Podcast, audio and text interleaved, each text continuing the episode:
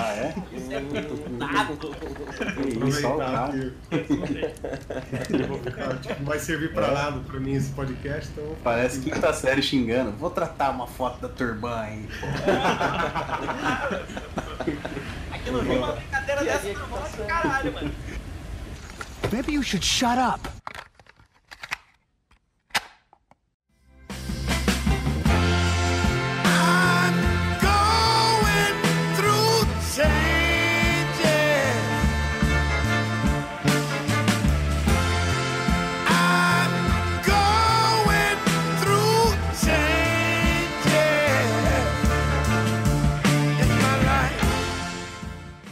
Olá pessoal, está começando mais um Los Bucaneiros, o podcast que fala de tudo um pouco e um pouco de tudo. É, eu sou o Henrique Cardoso e hoje eu serei o seu host aqui nesse podcast porque o, o- o Lucas teve um problema com a polícia civil. Ele acabou sendo preso por fazer cocô na rua após ingerir quantidades homéricas de álcool. Mas vamos lá. O nosso tema de hoje vai ser RPG. Ah, não necessariamente o RPG de mesa, aquele classicão, D&D, que o pessoal fala, mas um outro tipo de RPG, o RPG eletrônico, de videogame, raiz. Ah, a gente vai tentar não se falar muito sobre, os- sobre RPGs mais atuais, vai ser um podcast um pouco mais nostálgico, vamos falar um pouco sobre os jogos de RPG que marcaram a nossa infância. Creio que todo mundo aqui tem mais ou menos a mesma idade, entre 25 e 63 anos, por causa do Lucas, então deve pegar uma boa faixa aí de, de jogos lá do começo. Porém, então vamos agora apresentar nossos convidados. Caio, você. Olá, boa noite. Hoje a gente vai falar de RPG. Eu até pausei aqui o Big Mouth que eu tava assistindo, só pra vir com esse podcast. Por falar em Big Mouth, nós temos hoje um convidado especialíssimo. Especialíssimo. Ele que é ator, diretor, roteirista, fotógrafo, dublador, ah, faz cosplay de pianista do século XIX. O cara me Nossa. stalkeou mesmo, mano. Nosso lindo e amado Rafael Schubert. Muito bem, muito prazer, galera. Tô muito feliz, tô impressionante de estar aqui. E é isso. Muito obrigado. É um prazer tê-lo aqui com a gente, Rafael. Muito obrigado por aceitar o convite. E agora, nossos convidados mais padrões, vamos lá. Nossa princesa Isabel, nosso correspondente espanhol, mentira, português, Michael. Olá pessoal, boa noite. Quem compartilha esse podcast para cinco pessoas vai ganhar mais 2 mil de XP. Beleza, e nosso grande amigo também, que tem a voz mais baixa do mundo, mas ele é muito legal, gente, eu amo ele. João. E hoje vamos falar de Valkyrie Profile, Vagrant Story, Breath of Fire e como esses RPGs bem antigos, entre outros, chegaram influenciam o gênero até hoje. Excelente, excelente, muito bom, João. Eu não, eu não vou ser apresentado? Eu só- eu só- Ah, eu só sei- fiquei na dúvida com você. Só pra eu entender. só. pessoa fiquei na dúvida. Porque eu não se ia você participar mesmo, mas não. vocês pediram pra eu ficar, eu fiquei. Lucas, Ah, eu, que- eu quero dizer, eu quero dizer por parte primeiro, não entendo o prazer do Henrique me constranger, esse é um ponto. Segundo, não estou como host hoje porque caguei em qualquer lugar, na verdade eu ia no show do Backstreet Boys e o coronavírus tirou isso de mim, e isso ficou uma mágoa muito grande. Terceiro, eu não sei nada sobre o assunto que vocês vão falar, então eu vou ficar editando foto aqui enquanto vocês estão conversando, então eventualmente vocês vão ouvir algum comentário meu que provavelmente não será relevante. Muito bem, então vamos, vamos lá para os nossos assuntos. Suave, suave, como el sol de primavera, suave. Mis labios te desean, suave. Es tu cuerpo el que me quema.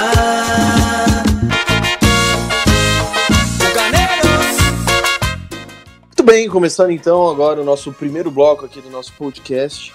Rafael, fala um pouco sobre você, se apresente um pouco melhor do que eu fazendo isso por você. Fala como é que começou a sua carreira. Fala se ele pronunciou, se ele pronunciou seu sobrenome certo. É, falou, ele falou certo, por incrível que pareça. Claro! Muita gente fala errado. Muita gente fala Schubert, fala qualquer coisa menos Schubert, tá ligado? Mas falou certo, falou certo. E aí? É um bom começo então. Então, eu comecei minha carreira há uns 10 anos atrás. Eu já estudava cinema sozinho em casa, é, baixando PDF, formas super legais, tá, gente? Eu paguei por todos eles. É... E aí eu queria entrar nesse, nessa tal dessa, desse cinema aí, né? Porra, vamos fazer um filme. Só que aí eu fui fazer um curso lá que não tinha nada de cinema que me interessasse dentro do que eu queria fazer, que era roteiros, é, direção, produção, que seja. E tinha a tal da dublagem. Falei, porra, vamos ver o que é essa tal dessa dublagem aí, né? Gosto muito de Tela Class, gosto muito de, de Feira da Fruta. Caralho, essa merda não funciona. Rob, você é um garoto. Não pode ficar falando palavrões. Você é um menino ainda. Pô, meus maiores inspiradores até hoje. Entrei pra tal da dublagem. Fui super motivado pela professora que me deu aula, que foi a Fernanda Crispim, que era Keiko, era Fiona e milhares de personagens de novelas mexicanas. E aí eu fui super motivado por ela pra poder seguir em frente, né? Eu falei, pô, tá bom, vou, vou aí. E tô aí, né? 10 anos nessa luta aí, trabalhando com voz aí, tentando ser legal. E qual foi a primeira empresa? Quem que foi que te deu a primeira oportunidade? Então, coincidentemente, não foi nem por indicação dela nem nada, mas quem me deu a primeira oportunidade na dublagem foi o irmão dela, que foi o Peterson Adriano, que era o Coema, é, Uhum. era o Fred do, do Ele trabalhava numa empresa que fazia muita novela mexicana, e aí e essa empresa sempre deu muita oportunidade pra galera nova. E aí ele me ouviu, falou, cara, gostei de você, vem aí amanhã. Falei, tá. Não nada pra fazer na vida mesmo. tô, tô aqui à toa, né? Os jogos Uma que eu oportunidade já legal. zerei. Eu per- percebo que o, que o Rafael aceita os convites muito fácil, porque a gente fez a mesma coisa com ele. O cara não tem filtro nenhum, tá ligado? Não, é, só vai. Vamos acampar no Alasca? Vamos. Tá bom, bom é a experiência, bom é ter a experiência. Aí eu fui e segui. Recentemente que eu tô trabalhando muito é com cinema mesmo, que eu comecei a fazer meus próprios filmes, já tô na, na produção do meu segundo filme. E é, de dublagem, consegui alcançar o, o achievement que queria, né? Que era dublar e dirigir animes. E aí tô feliz aí, né? E pra quem não conhece meu trabalho, eu sou o Nick do Big Mouth, por isso que o menino citou o Big Mouth. É, Nick Burt da Grifinória, o lance da pansexualidade me deixou intrigado. Pode falar mais sobre isso? Eu faço o Nick do Big Mouth, eu fui diretor do Big Mouth também.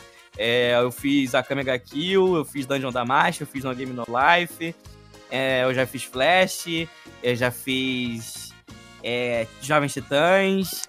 É, eu fiz um monte de coisa aí na vida aí.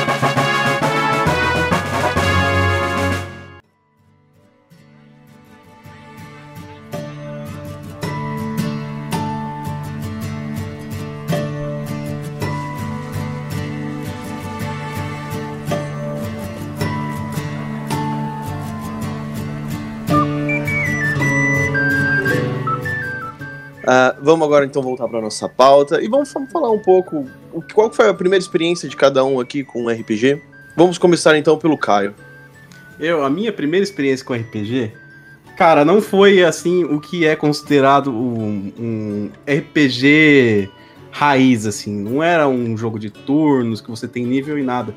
Mas o que me fez interessar, eu não digo só por RPG, mas por jogos de fantasia mesmo, foi o Zelda.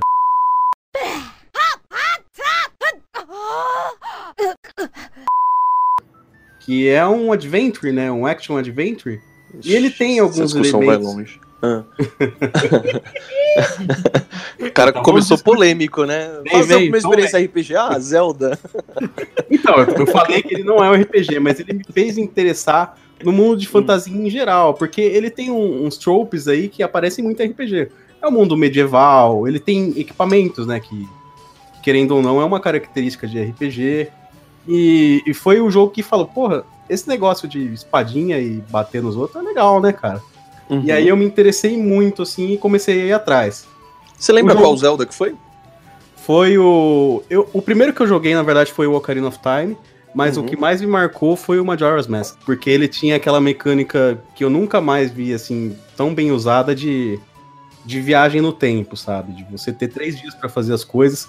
E todo mundo ali, cara, era moldável pelas suas ações. Claro que ele resetava sempre que você voltava no tempo. Mas isso deixava o jogo cada vez mais interessante, sabe? É, tem um jogo recente que Uhum. brinca com essa mesma coisa de tempo e volta, né? De, de morte e voltar, que é o Minute. que é um jogo indie. Hum, Você tem um minuto de vida. E aí, por causa da espada, né? Você pega a espada que vai salvar o mundo, só que você tem um minuto de vida. E aí você tem um minuto pra resolver um monte de coisa, você morre, volta lá do início. Só que aquelas coisas que você resolveu já estão resolvidas. Então você Ah. segue o jogo resolvendo outras coisas. Só que você sempre só tem um minuto de vida. Porra, Cara, esse jogo é muito bom, é muito bom mesmo. É eu muito não bom peguei, não conhecia, não, não- não mas o a- conceito me interessou bastante, assim. É muito, muito interessante. Muito mesmo. Mas é, é um minuto do, do tempo real, da, É. da vida real? Um minuto de vida real. Imagino que não deve durar muito esse jogo, né? Não, ele não é grande, não. Mas, pô, é muito Hum. maneiro. A experiência é muito gostosa, sabe? Ah, sim. Então, o Zelda ele me deu muito esse. Eu achei muito, principalmente pra época, cara. Na época não tinha nada parecido assim. Essa mecânica de voltar no tempo do jeito que o Zelda voltava, sabe? E era incrível, assim, o, o fato de você ver, você ter visto todo um desdobramento de um NPC, porque todos os NPCs ali eles tinham um background, eles tinham uma história e eles tinham ações que iam acontecer, né? E era muito interessante você ver o desdobramento que, sei lá, aquela menina que era apaixonada sobre o, o- pelo cara que era criança, assim, você via toda a trajetória dela se você não ajudasse o cara, e você via o que acontecia se você ajudasse o cara, sabe? Era muito incrível, assim, sabe? E foi o que me deixou interessado no, no- em jogos de fantasia em geral. E aí eu comecei a, a ir atrás, assim, eu tinha Super Nintendo, mas nessa eu, eu já tinha um, um computadorzinho velho que dava pra fazer alguma coisa também. Então eu comecei a ir atrás de emulador, de jogo antigo, e o jogo que me me prendeu muito assim, que já era um jogo mais de turno e tal, já era um RPG mais tradicional, que não era um action como foi o Zelda, foi um jogo que foi aniversariante essa semana aí, que é o Chrono Trigger. Bom, hein? Boa primeira experiência, hein? Pois é. Na verdade, o que mais me chamou a atenção, o que me, me vendeu o jogo mesmo assim pra eu começar a jogar, foi a Hum. arte do Akira Toriyama, né? Dragon Uhum. Ball estourando naquela época lá, você vê um cara que parece o Goku, só que de cabelo vermelho. Você Uhum. vai lá e você quer jogar. sabe? Olha, o Goku, vou jogar aqui. O jogo do Goku aqui. Certeza que vendeu um monte de coisa assim no Brasil, cara. O jogo do Goku. É, é o Goku Ninja e a Buma, porque a outra parece a Buma ainda. É, pior que é verdade. Você falou que você jogou então o Ocarina, o Ocarina nasceu em 98, né? Ah, É. Então, você deve ter jogado o quê? Mais ou menos 99, 2000? O Chrono Trigger? Não, é, mais ou menos isso. Não, foi depois, foi depois, foi no- depois dos, deve ter sido 2001, por aí, 2000 alguma coisa, sabe? Eu não joguei o Ocarina na, na estreia, né, Uhum. no lançamento dele. Mas é, foi por aí, 2000, 2001, mais ou menos nessa época. Era um pequeno gafanhoto ainda. Sim. Aí Chrono Trigger, se não me engano, saiu em 95, né? Do, É. Porque ele tinha o, o, o Dream Team dele. O Chrono Trigger, eu eu cheguei a jogar ele, não foi no Super Nintendo. Eu tinha o Super Nintendo, mas eu joguei ele num computador velho que eu tinha ali, que velho, porra, na época era novo, né, cara? Hoje ele teria 20 anos de idade. Mas eu joguei num computador ali que, cara, sei lá, criança é uma desgraça, né? Eu não sei como eu aprendi a mexer em emulador e Uhum. baixei o joguinho e comecei a jogar. Achava demais, cara, isso daí. Uhum. Pira Ah, não chegou a- primeira, primeira experiência de pirata, cara, você nunca esquece. Nintendo, perdoa, perdoa a gente, Nintendo. A gente era criança, não sabia disso. Mas o Chrono Trigger, ele tem um, um lance também que é, é muito interessante, que me chamou muita atenção, que eu procurava na internet de madrugada também, internet de escada, né? Que ele tinha o lance de ter 13 finais diferentes, né? Aí, só que, no caso, era o maior migué, né? Porque o jogo todo, ele, ele se mantinha o, o mesmo, e só se você mudasse uma coisinha ou outra, assim, ele mudava só o finalzinho, sabe? Mas Uhum. mesmo assim, já era um negócio que falava, caralho, velho, mudou totalmente o final, sabe? Sim, sim. Foi, Além um, de foi um ter- jogo bem inovador pra época. Foi, ele, ele tinha um lance de parte consequencial também, por exemplo. Se você tinha tal personagem na party, você não vai poder ter outro, sabe? Que era o caso Uhum. do Frog e do Magus, né? Porque eles Isso. eram inimigos e tal. Além Aí- Você podia finalizar o jogo com a morte do protagonista, né? Exatamente. Ele. É verdade, porque tem dado um momento ali que o Crono morre, né? Caraca, eu nem lembrava disso. Você falou agora, eu lembrei agora. Então, o seu lance é a história do é, Viagem no Tempo, então. Meu lance é viagem no tempo, porque é, é o que eu mais sonho fazer pra voltar no tempo e, e refazer todas as cagadas que eu fiz. Não, mas assim, Chrono Trigger, ele, ele, ele foi um jogo muito inovador pra época, né? Ele saiu mais em... Eu acho que foi 95, eu não tenho certeza. Eu tô na dúvida se foi 95 ou 94 ou 96. Pode falar que você tá Ah, com eu- a Wikipedia aberta e tá mantendo essa de humildão. Não, não, não, não, não. Ah, Não, não. Ah, é porque eu lembro que foi realmente por aí. Ah, ele foi. Tinha um, ele foi um, o jogo que teve o Dream Team, o pessoal fala, né? Que tinha o Sakaguchi, que era o produtor de Final Fantasy, né? Produtor Sim. e criador. Ah, o Yuji Horii, que era do Dragon Quest. Ah, é o Akira Toriyama, obviamente, né? por- Porque Dragon Ball. Por design só, né? É, ele era o design mesmo. Porém, ah, na época aqui não tinha, não era famoso. Mas o Akira lá no Japão, ele era muito conhecido por Dr. Slump também, que era um- uma série de comédia dele. Sim. Inclusive, a, a, a Luca tem um visual mais parecido com a Arali, que é a protagonista do Dr. Uhum. Slump, do que da Boom em si. Sim. E o outro produtor que era o Kazuhiro Aoki, né? E bom, e aí a gente tem o compositor que era o Nobuo Ematsu, que fazia grandes composições de Final Fantasy. Ele acabou Esse indo cara é demais. Porra, ele é fantástico. E até hoje ele faz trilhas maravilhosas, cara. Eu não sei como não consegue acabar a ideia desse cara. E aí a questão em relação à a, a, a mecânica mesmo era porque você tinha todo aquele. Ah, você, dependendo da, de quem estava na party, né? Igual você falou, ah, se o Magnus estava em, em uma, você não podia colocar o Frog, mas tinha o lance de fazer um ataque combinado. É, E eles tinham aí- um combo, né? Isso, é. Então, você fazia um ataque combinado, dava mais dano. E o próprio jogo era um pouco diferente, porque ele trabalhava muito bem a história. Até então, antes no, no, no Super Nintendo, eu acho que foi quando começou realmente a você ter um. Um os, os, os jogos começaram a ter mais um trabalho em cima de história, esse tipo de coisa. A tecnologia começou a evoluir e começou a permitir mais isso, né? Porque você pega. a- a- existia RPG no, no Master System, no NES. É, o Master System se tinha Phantasy Star, por exemplo. Só que era um jogo bem curtinho e tal.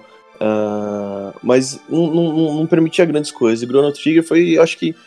Eu não sei dizer se ele foi o primeiro grande nome assim do, do gênero, mas com certeza eu acho que ele foi o principal que popularizou, cara. Com certeza. Mais alguém aqui tem alguma experiência com Chrono Trigger? Cara, eu, eu joguei depois de velho, porque eu nunca fui. Eu nunca tive jogos. os videogames da Nintendo, né? Sempre tive Mega Drive, depois fui direto pro Playstation e tal. E eu joguei depois de velho. Com emulador mesmo, saca? Cara, é. É tão bom é, quanto qualquer outro jogo hoje em dia, sabe? Tipo, pensa num jogo que envelheceu bem e que ele tá lá. Ele é único, ele realmente transcende a, ge- a geração que ele foi criado.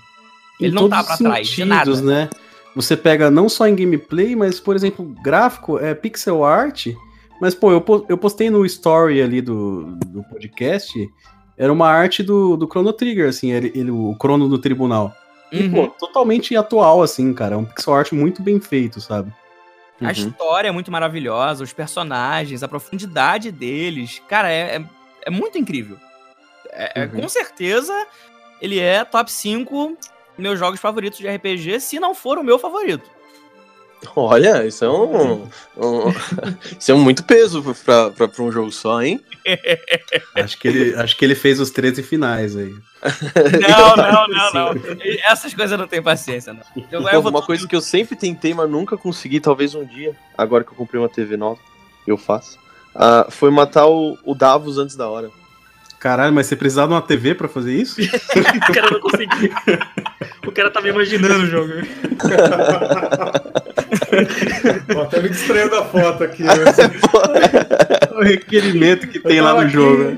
Como destravar Eu esse tava final? atenção que vocês estavam falando. Cara, né? porque eu já joguei muito esse aquele- jogo, só que eu nunca matei o Davos antes da hora. O cara pagou 5 mil na TV só pra fazer isso. O nome da TV é Davos, né? É o apelido dela, né? Eu te entendo, cara. Só depois que eu comprei minha TV de LED que eu consegui ganhar no pedra, papel e tesoura do Alex Kidd também. Eu te entendo, eu entendo. Caralho. Tamo junto, tamo junto. Cara, mas foi muito bom, velho. Foi muito bom. E aí, realmente, era um jogo fantástico. Nessa época, eu acho que alguns. Não sei, é, é meio polêmico isso. Vocês acham que a época de ouro dos RPGs foi o Super Nintendo ou o PlayStation 1? Ou até mesmo o PlayStation 2? Hum, Acho que o PlayStation 1, cara. eu acredito que o PlayStation 1 também.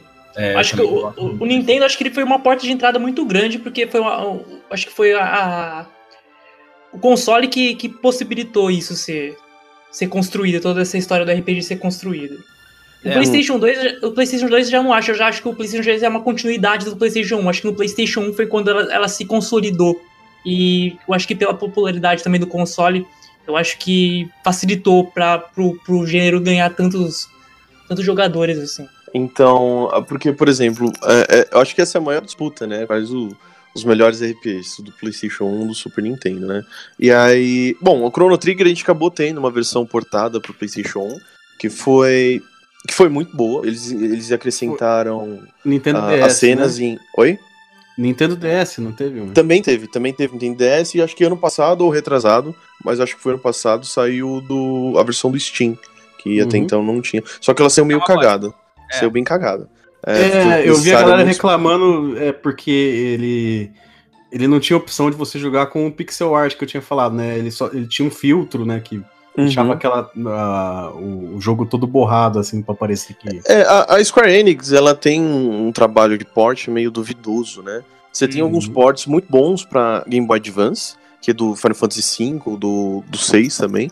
Só que depois que eles começaram a investir nesse setor mobile, eles, eles trouxeram vários Final Fantasy. Só que eles, eles colocaram esse filtro que você falou, que deixa, tipo, borrado a coisa, né? Eu Acho que é smooth, alguma coisa do tipo. É. E aí. Ele, você perde todo o charme do, do, do visual. Sim. E aí, pro Steam, eles trouxeram todos esses ports do celular pro Steam. E não da plataforma original pro Steam. Por isso que acabou tendo isso. Aí foi necessário muitos ports para muitos patches, aliás, para o jogo ficar redondinho do jeito que era antes. Dizem que hoje a melhor versão para se jogar ele é, é Chrono Trigger é a versão do Steam mesmo, porque tem tudo que a versão do Nintendo DS tem, que é a versão mais completa do jogo, acrescentaram uma dungeon a mais, Tem um é, tem alguns chefes extras, tem final novo. É, em contrapartida, e você tem toda a qualidade de som do, do, do Super Nintendo, você tem todo ah, o gráfico trabalhado, mais trabalhado de pixel art, essas coisas hoje em dia. Então, se você quiser, se você nunca jogou Chrono Trigger, o 20, eu acho que a melhor versão pra você tentar é de fato a do Steam. E acho que qualquer computador rodaria ela tranquilamente. É. Eu acho que não Ah, precisa de nada muito elaborado, não precisa de uma RTX 2080, não. Pode e geralmente tem promoção aí. Isso, tem essa questão também, né? O Steam é, é- é troco de pão, o jogo.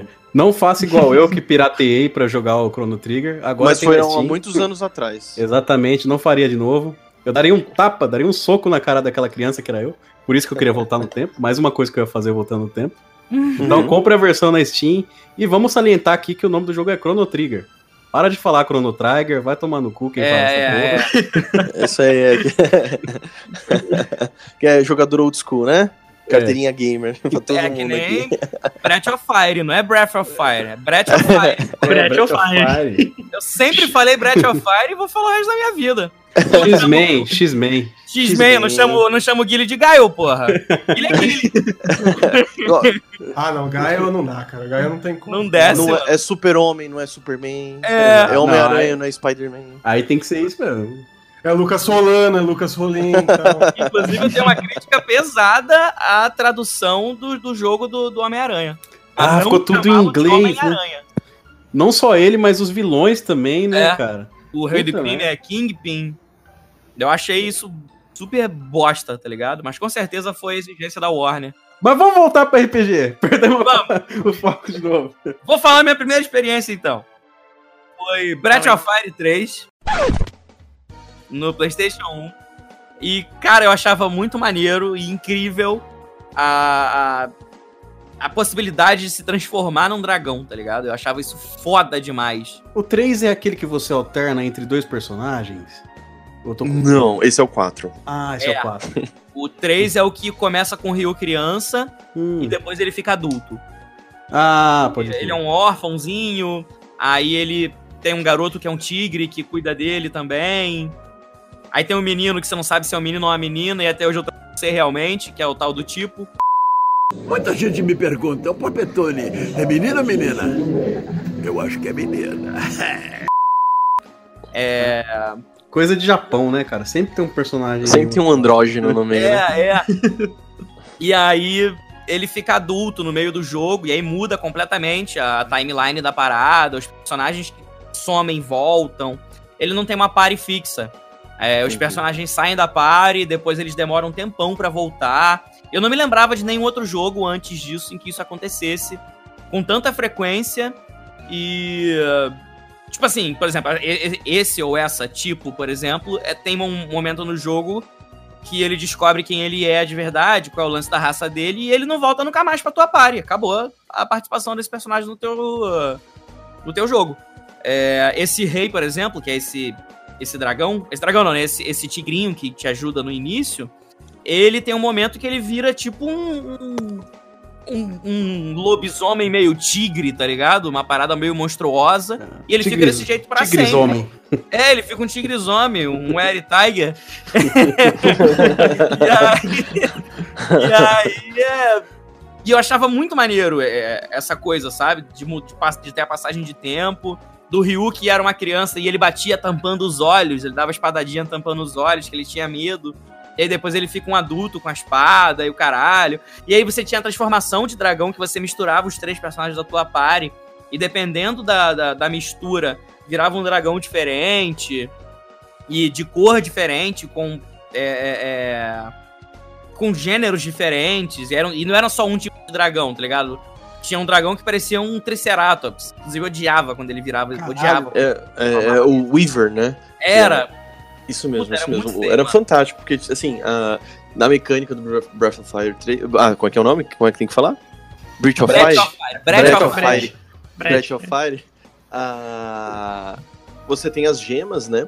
E aí você tem as gemas elementais e, e, e você tem outros tipos de gemas que vão dar- atribuir características pro dragão. E aí tem vários tipos. Tem o Warrior, que é como se fosse um- um- uma versão mais. É mais, uma, é mais humanoide do dragão. Tem umas asas assim, mas ele é uma coisa mais guerreira mesmo. Aí tem o Behemoth, que aparece como se fosse um grandão, como se fosse uma baratona gigantesca. E Isso, é aí- o para Triceratops. é, é, e tem o Triceratops, que é o Weaver, que, tipo, ele não tinha a parte de baixo, ele tinha só os... Nossa, era maravilhoso, cara, era maravilhoso. E aí, cada, e aí cada, cada gênero de dragão, você tinha ah, um, um foco em um determinado tipo de atributo, né? Se você queria uma maior defesa, se ia de Behemoth. Se você queria uma- um ataque maior, se ia de Warrior. Aí, se você queria alguma coisa mais equilibrada, se tinha um dragão padrão, assim mesmo. Como se fossem esses dragões de D&D mesmo. Ah, nossa, era muito bom, era muito bom. Foi uma mecânica extremamente inovadora pra Erika. E, nossa, e era muito. Era Caralho, muito como, viciante. como alguém que nunca jogou esse jogo, eu tô imaginando esses dragão tipo Megazord do Power Ranger, Mas é, sabe? mas é. É porque ele misturava todo mundo da party. Ele juntava Ah, os é? personagens e É, virava um dragão. alguns dragões, né, Só cara? o Warrior que não era. O Warrior era só o Ryu. Que virava, É. que ele ficava vo- voando com a asa dele, ele ficava pelado e virava um dragão voando, tipo um humanoide mesmo, como você tinha dito. Não, e era fantástico. Foi um jogo extremamente bem feito. E outra, a mitologia do jogo é muito boa. É. Não, é- era nesse sentido que vocês acabaram falando mesmo, cara, que os dragões eram muito diferentes e eles ocupavam, nem todos ocupavam os três slots da party, alguns pegavam um só. Na verdade, eu lembro que tinha uns dois ou três tipos que pegavam um slot só, né? Que era o Elf, o Warrior e tinha o, o dragão padrão lá, que eu não lembro o nome. Mas tinha todos esses dragões especiais, como sempre tem o Kaiser lá, que tinha que fazer uma combinação especial. O Kaiser, verdade, esqueci do Nossa, Kaiser. o Kaiser era o mais da hora de todos. É, nossa, era animal mesmo. Era animal mesmo. Ele era todo diferentão. E essa é uma série que morreu, né, cara?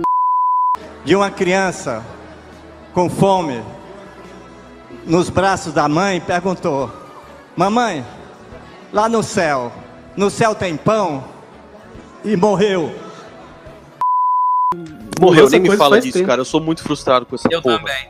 Como eu sou Nossa órfão dessa merda, cara. Cara, Eu gosto que, muito, cara. quem cara, que é a produtora desse, desse jogo aí? da Capcom. É a Capcom. É a Cap, ó, a Capcom tá, tá voltando com os jogos aí, ó, remake. Então, aí. olha só, olha só, o que, que aconteceu? O, o, o, o Breath of Fire, ele começou no Super Nintendo, aí teve um e o dois, né? E aí. O jogo foi- fez bastante sucesso ah, no Japão. Fora dele acabou fazendo sucesso, mas não tanto, né? Ah, acabou que RPG e JRPG não eram um, um gênero muito famoso aqui no Ocidente, né? Salvo algumas exceções, tipo Final Fantasy, Chrono Trigger. ah, mas Breath of Fire acabou conquistando o seu espaço, né? E só que eu acho que o, o auge da série foi realmente no PS1 com 3 e o 4, que é o meu favorito. apesar de gostar muito do 3. Só que a Capcom, cara, a partir do PlayStation 2, mais especificamente PlayStation 3, não sei, ela desvirtou totalmente das suas das, das franquias dela. Se você for pensar, Final é, Resident Evil, a partir do 4 mudou completamente. Não, é, se pegar Mega Man, cagou completamente, cara. Mega Man X7, X8 s- são muito ruins, cara. São muito ruins. Ah, então, tipo, ela meio que. Ela fez muita coisa ruim. O Breath of Fire 5, cara, ele tem uma mecânica horrível. Tem uma mecânica horrível. Porque, tipo, ah, começa que o jogo você vive, tipo, num subterrâneo, né? Parece que o mundo lá em cima foi devastado e tal. E aí você vive no subterrâneo. Você é um experimento de um laboratório da empresa, tá ligado? Que controla esse, da, esse subterrâneo. E aí você. Aí, a sua, aí conforme você vai avançando no jogo, você encontra a Nina, que também é uma outra personagem que tá sempre em todo. em todo. em toda edição do, da franquia, né? E, e ela é uma menina diferente, tem uns poderes especiais, aí você cuida dela. Porque você tem que levar ela pra fora do, do, do subterrâneo, porque ela tem o sonho. Ela e você. É que o seu personagem é mudo, mas ela tem o sonho de conhecer a. Respirar a- o ar puro. É, respirar o ar puro, ver o céu. Só que, ao longo do jogo, você pode. Sempre quando você morre, você pode reiniciar. E aí você pode ou reiniciar do zero. é, com os seus atributos, ou dar um reset total mesmo. Então, você joga várias vezes o jogo, cara. É muito esquisito. Eu não gostei, não. Eu não Eu gostei, também não não. gostei, não. Eu não gostei do gráfico em cel shading, eu não gosto de nada dele. É, cara, esse jogo não salva nada mesmo. Já descobrimos qual que é o pior da série. É, não foi muito difícil no caso. Depois dele, eu acho que cara. tentaram. Eu não sei se lançou, se vai lançar um pra mobile, né? É, lançou Breath of Fire 3, é 6 na verdade, saiu, mas ele desconfigura totalmente a, a série. Não tem o Ryu, não tem um Ray, não tem uma Nina. Tipo, parece é um jogo completamente novo, mas só usa o título de Breath of Fire pra vender. né? Mas vocês não acham que isso é, é, é o ideal, assim, para o renascimento dessa franquia? Esquecer toda a história passada e, e dar um, um reboot pegando a essência, alguns elementos da mitologia e tal, mas contar outra história? Mas é porque o mais legal da parada é que todas as edições têm esses dois personagens que sempre aparecem. Você sempre tem um personagem principal como Ryu e, a, e uma Nina no jogo. Sempre num universo completamente diferente, mas os dois sempre estão ali. É, é. Então, e é é sempre Tipo o num Link e a contexto. Zelda, tá ligado? É, exato, exato. E a cronologia da série é muito quebrada, assim, o 2, o 1 um e o 2 são meio que os últimos cronologicamente, eu não sei onde o 5 se encaixa, eu não cheguei a jogar, eu realmente não gostei da ideia, não gostei de nada que eles colocaram, mas eu lembro que o 4, por exemplo, o 3 acon- é um dos primeiros cronologicamente, acho que é o 1, depois vem o 3, daí vem o 4, e depois que o Ryu se funde com o Low, que é ele mesmo lá, e daí começa o Breath of Fire o 2, que é um dos últimos.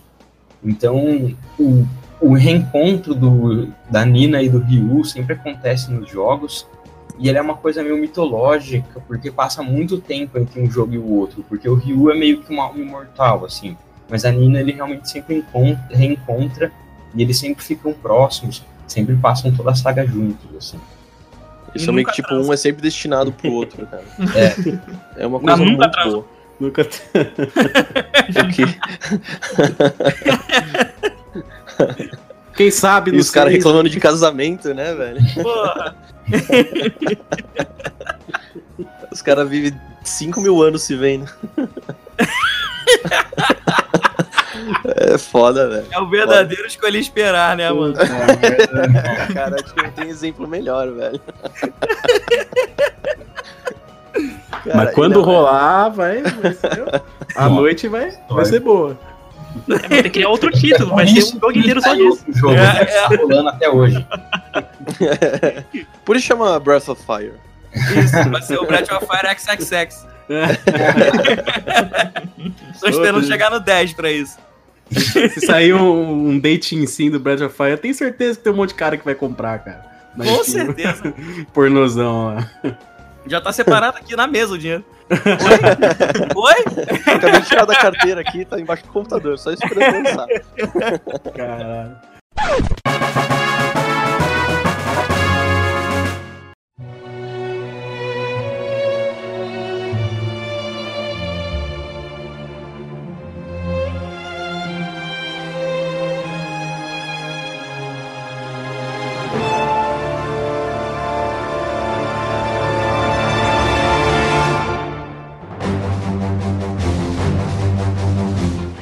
Vocês citaram o Mega Man aí, cara. O Mega Man ele teve uma aventura aí com RPG também, né? No Game Boy Advance ele teve aquele Battle Network lá.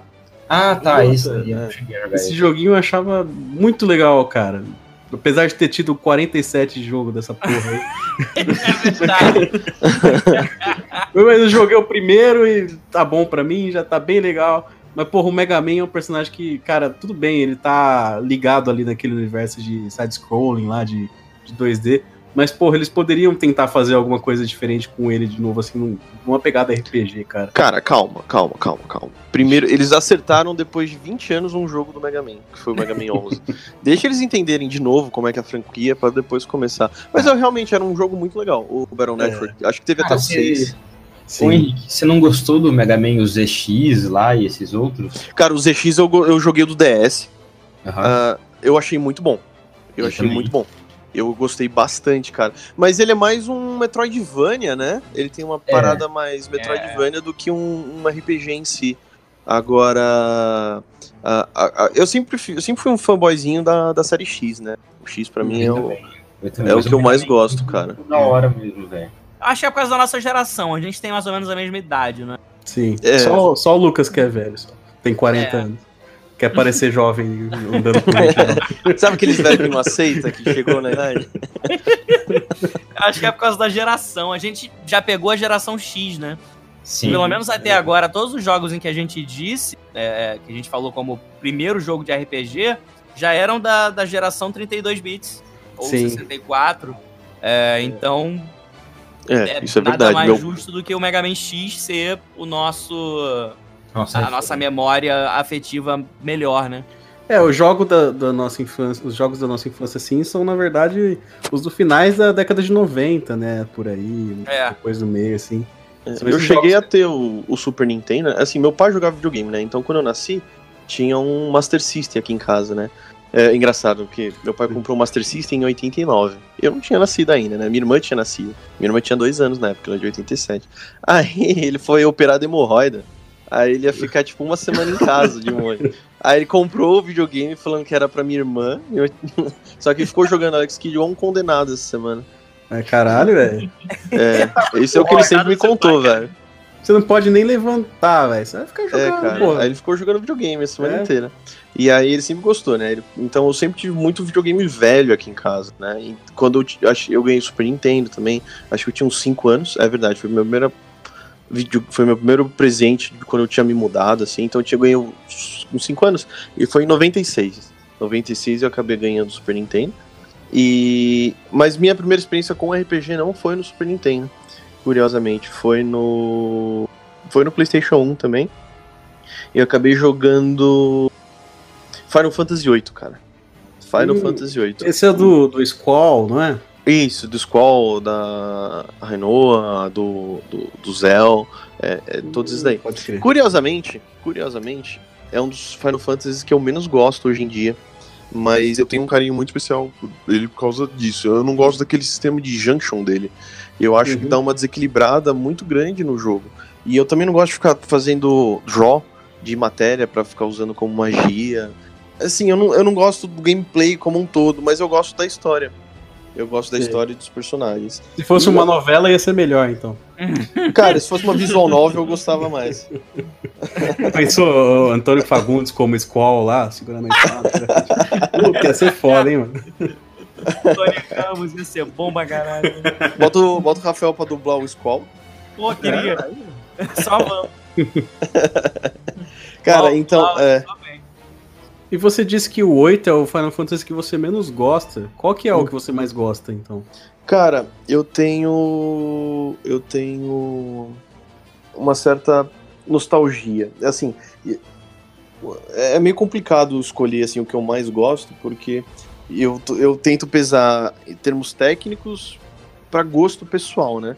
É, é meio difícil isso. Eu, não, eu gosto muito, muito, muito, muito Final Fantasy X. Gosto muito do 6 e do 7. Então, pra mim, aí depois logo abaixo vem o 12, mas eu não gosto muito da história do 12 e algumas coisas, então ele cai de nível. Mas pra mim, o, o 6, o 7, o 10. Ah, e o 9, calma. Ah, eu não sei. Porra, velho. O cara falou todos os números. Calma, calma, eu preciso pensar, velho. Assim, ó, É. o que eu tenho mais, mais apelo emocional é o 10, tá? Agora, então eu vou falar que o meu favorito é o 10 mesmo, porque eu já fechei intermináveis vezes o Final Fantasy X. Só que, como jogo, eu acho que tem outros jogos da franquia que são melhores, entendeu? São em termos de história, em termos de, de sistemas, de, de gameplay. Então, o Final Fantasy X não é o melhor jogo. Eu não acho ele o melhor Final Fantasy, mas é o que eu mais gosto. Então, eu vou escolher ele como meu favorito. E você, Michael? Como que você começou nessa vida de RPG aí? Cara, eu comecei também no Final Fantasy. Eu já fui pro Final Fantasy. A primeira coisa que eu, o primeiro jogo que eu joguei de RPG foi o Final Fantasy VII. Só que daí eu tive um problema porque a minha versão era em japonês. E eu comecei a jogar, chegou uma parte que era im- impossível do jogo de eu passar. Porque eu- era uma era? parte. Cara, eu não lembro, era uma parte que eu precisava pegar, eu precisava conversar com alguém, só que como eu tava em japonês, eu não fazia ideia do que eu tinha que fazer. E eu acabei deixando isso pra lá. Eu, eu- eu- apesar de eu ter gostado do gênero, eu não conseguia jogar, era, era inviável pra mim. Ficou farmando Hum. ali na, na área, pegou nível 99. Eu falei, cara, eu não sei o que eu tenho que fazer nesse cara jogo, cara. o escorpião no começo do jogo nível 30, tá ligado? Não, e ainda tem uma história triste, que eu, tava, eu jogava no Playstation 1 nisso, e, ele, e a TV e o videogame ficava perto da janela, e teve uma, uma vez que tava chovendo muito, e eu não vi, e a água passou pelo fio da, da antena e começou a cair em cima do meu videogame, eu tava jogando felizão, assim, de repente começou a dar uns bugs na, tela, parou de funcionar, daí eu perdi o jogo e perdi o videogame, eu nunca chorei tanto na minha vida quando eu era criança. Nossa, cara, eu fiquei muito triste agora. O que Cara, você chorou, muito- eu tô rindo agora. Mano, eu chorei muito, velho. Eu chorei muito. Tipo, minha mãe chegou, o que tá acontecendo? E a televisão preta e eu chorando, tá ligado?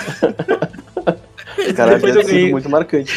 Né? Cara, que experiência eu terrível com o seu RPG. Caralho, eu nunca mais jogaria RPG depois É, disso. Você joga hoje em dia? Você gosta? Você superou isso? Não, não, gosto.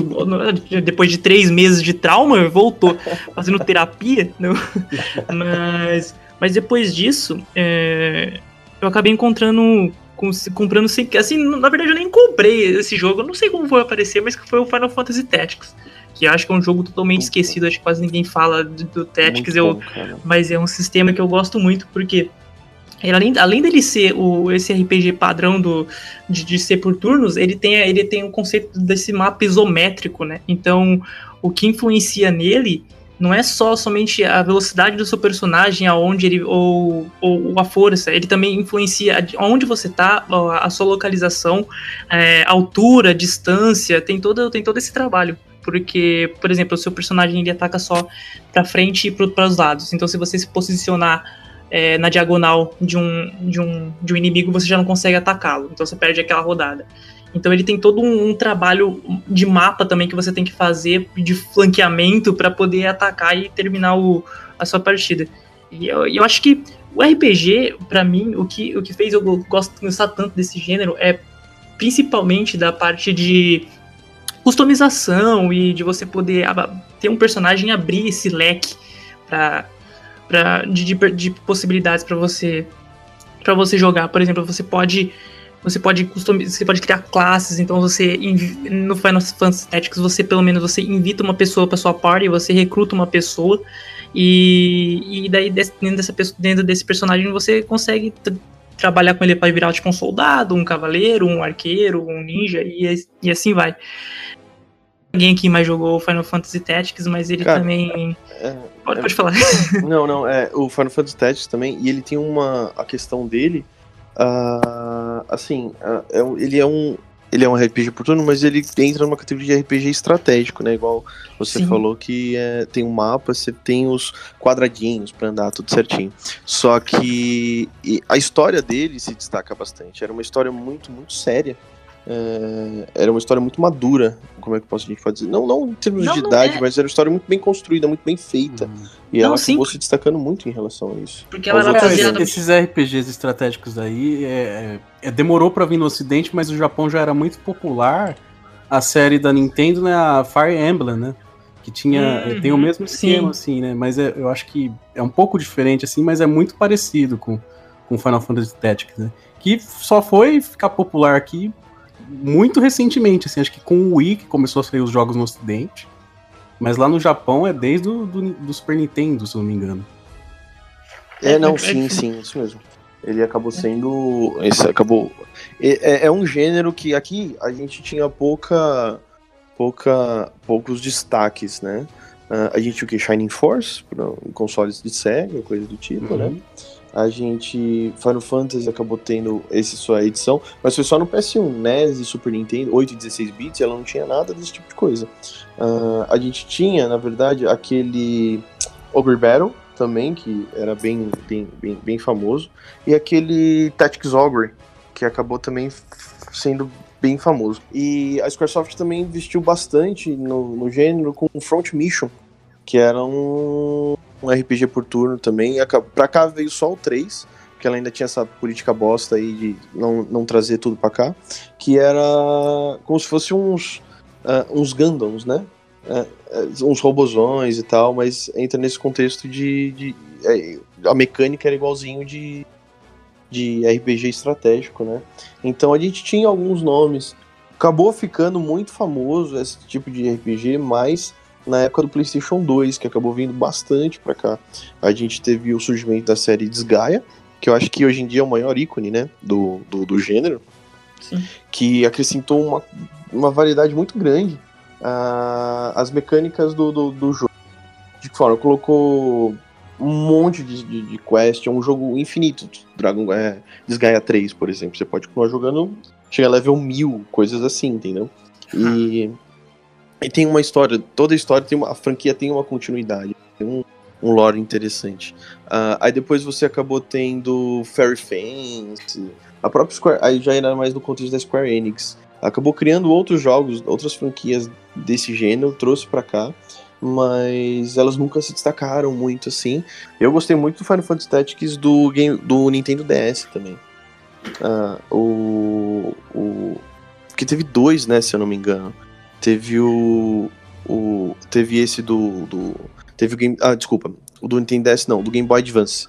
Sim, o do isso. Final Fantasy do, É. do Game Boy Advance é muito bom. E o do DS que é mais ou menos. É isso mesmo. Mas Ah, o, o, pode o falar. Advance do, do Game Boy Advance, não, tipo, ele é muito bom. Eu já terminei ele, sei lá, 500 vezes também. Eu não paro de jogar aquilo porque. Porque ele tem essa, essa- Você pode criar pares customizadas e cada vez você tem uma parte diferente e tal. E. E quando você tinha, você tinha falado da história do, do Tactics, e, sim, ela é bem densa mesmo, ela tem, é bem pesada pra época, porque é um jogo de 97. E é uma história que ela meio que parece que está baseada na Europa antiga, então ele tem todo um conceito de uma briga entre, entre, entre dois reinos, e depois você acaba tem uma toda uma treta política ali por trás da, da Guerra dos Leões e tal. E depois você acaba descobrindo que na verdade é a igreja que tá por trás deles, e tem um. É um, é um padre ali, é tipo um, Messias que tá possuído Cara, por um me, demônio. me parece um, um, um clichê de RPG da Square ou alguma instituição religiosa maligna, né? Parece que É. todo RPG que eu jogo tem o Papa Como do assim, Mal. Caio? Cara, parece que o. Me exemplifique melhor. Cara, eu tava jogando. Eu tava jogando esses tempos atrás o, o Tales of. Eu nem lembro qual. Era o da- das piratas. Tales of Berserker, eu acho. Não, E- Berseria. Ber Berserker é essa porra aí. Enfim. é. E o, o- a instituição maligna é uma igreja que tem um Papa do Mal lá, saca?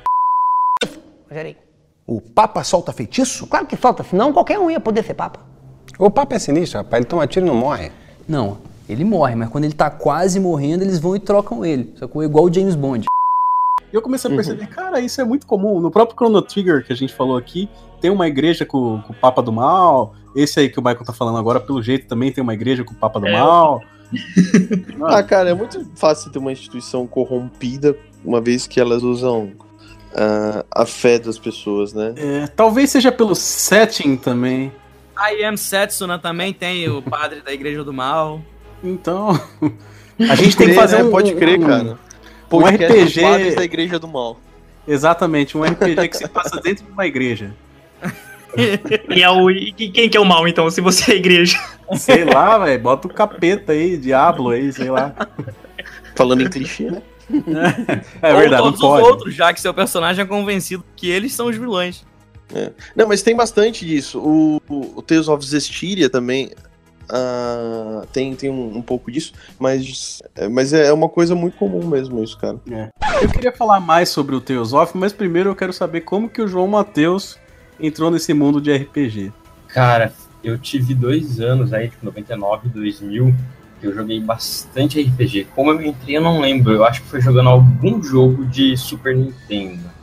Provavelmente algum Breath of Fire, alguma coisa assim. Eu lembro que eu tinha pegado emprestado, porque eu tinha um Mega Drive e um amigo meu tinha um Super Nintendo. Daí a gente passou uma semana trocada, a gente passou os jogos, eu joguei algum dos jogos deles e falei que eu tive contato com RPG.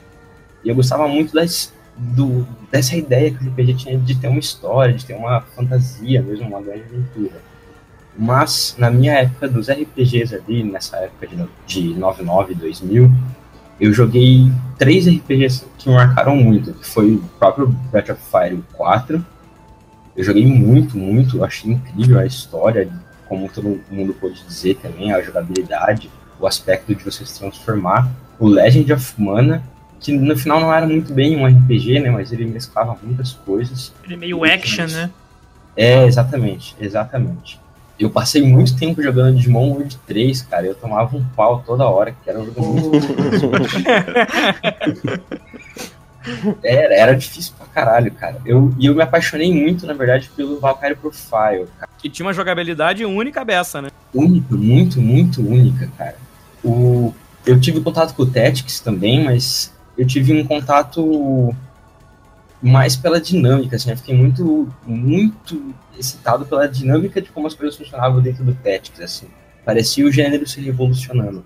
Eu não lembro muito bem da história. Eu lembro que era essa guerra dos leões mesmo, e que no final a igreja que era corrupta, mas eu lembro que estava impressionado ali pela possibilidade de eu trocar de classes, conforme eu jogando com uma classe, ela ia desbloqueando outra, e ele se mesclando com outras proficiências minhas, e gerava É, uma falam que o Tactics foi um meio que um pouco baseado na Mas- Guerra das Rosas, né? Que aconteceu lá no, na Inglaterra. É, não, é, falam que tem um pezinho lá, falou que meio que foi baseado, eles usaram como inspiração. Por isso tem isso todo o contexto, esse contexto europeu deles, assim. Ah, apesar da Guerra das Rosas não ter tão, tão tanto contato direto assim com a igreja em si, foi uma coisa mais de clã, ah, dentro da, da, da descendência real, né, lá na Terra.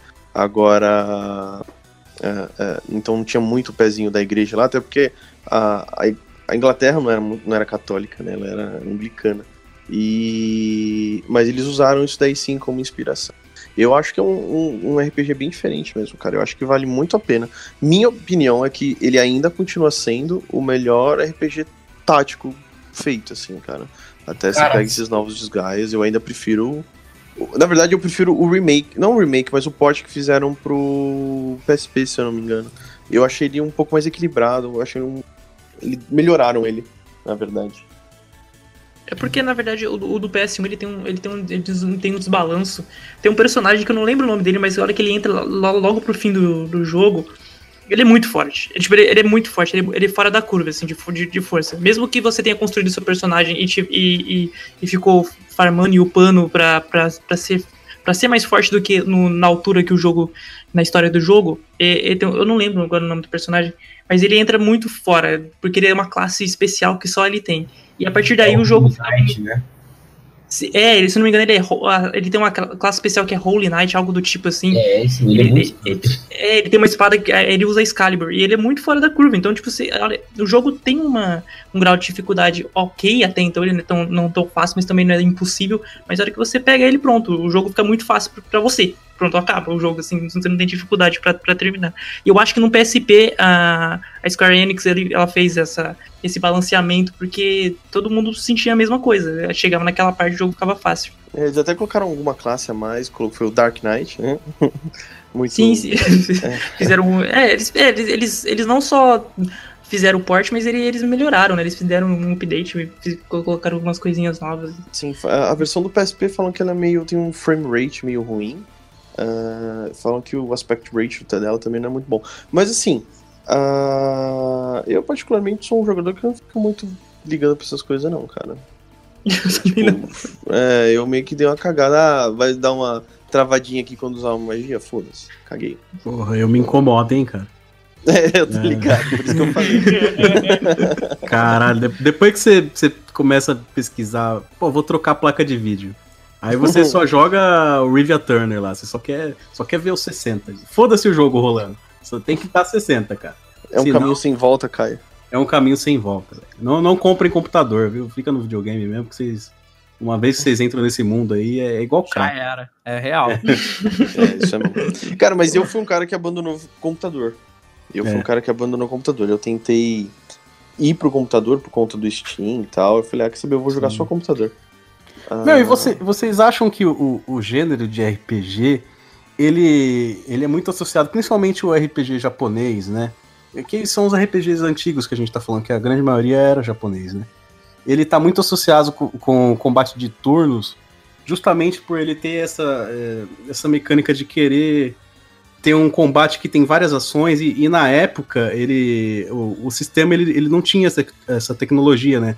Para você fazer um jogo de, de action que permitia a variedade de ações que, que um RPG queria dar. Hoje em dia eu percebo que, que o, o combate por turnos está se tornando algo raro em, em RPGs de calibre, assim, de, de grande investimento. O próprio Final Fantasy VII, que é um, um marco, um clássico aí da, da história do RPG, ele mudou totalmente seu combate, né? Ele virou um combate mais voltado para o action do que para o combate de turnos, porque justamente hoje em dia é possível você fazer uma mecânica totalmente complexa no, no- em tempo real, né? Hum, O que, que vocês acham disso? Você acha que o combate de turno vai virar algo mais voltado pro indie? Cara, é, Eu acho sim. eu acho É uma bem- ótima pergunta essa. Como Eu é acho, que bem, é, eu acho bem interessante isso. E voltando um pouco, cara, eu acho que tem como fazer um retrocesso disso com jogos antigos que, em sua medida, tentavam já demonstrar isso. O próprio Valkyrie Profile, ele tinha um- ele era um RPG, com toda certeza, mas se você não se dedicasse um pouco ao jogo para entender aquela mecânica, você talvez não entendesse que tem turnos acontecendo. O seu turno tem um certo tempo para acontecer, e dentro desse turno, cada personagem tem uma certa barra de ação. Então eu posso fazer determinado número de ação, ações ali dentro, e daí quando acaba o meu turno, cada personagem tem uma ação única, que é o que ele faz quando acaba o meu turno. E daí é a vez dos outros atacarem. E também tem um certo sistema para eu me recuperar no fim do turno inimigo. Se eu der um número certo de combos ou de ataques, eu podia soltar um ataque muito mais poderoso. E o jogo ele exigia que você aprendesse isso, porque os combates, à medida que eles eram bem toscos no começo, eles vão ficando bem complexos. E esse jogo já demonstra uma certa coisa que hoje se vê muito até na- no próprio Final Fantasy VII, assim, que ele tentando fazer, que o, o sistema de você navegar na dungeon, né, o dungeon crawling dele já era diferente também. Você tinha que andar num mapa 2D, onde tinham muitas interações com o cenário, é ali que acontecia o lore, é ali que você fazia muitas coisas, e você jogava com a, com a Lennet, que é a Valkyria principal. E ali você podia ir andando no mapa e você via uns bichinhos no mapa. E se você trombasse com esse bichinho, o combate começava com ele na vantagem. E daí sim aparecia o cenário. E se você atacasse ele, daí você começava na vantagem. E isso apareceu nos Final Fantasies mais novos, agora se não me engano no 13, no, no 15. No 15 já tem alguma coisa um pouco parecida, e no 7 está retomando.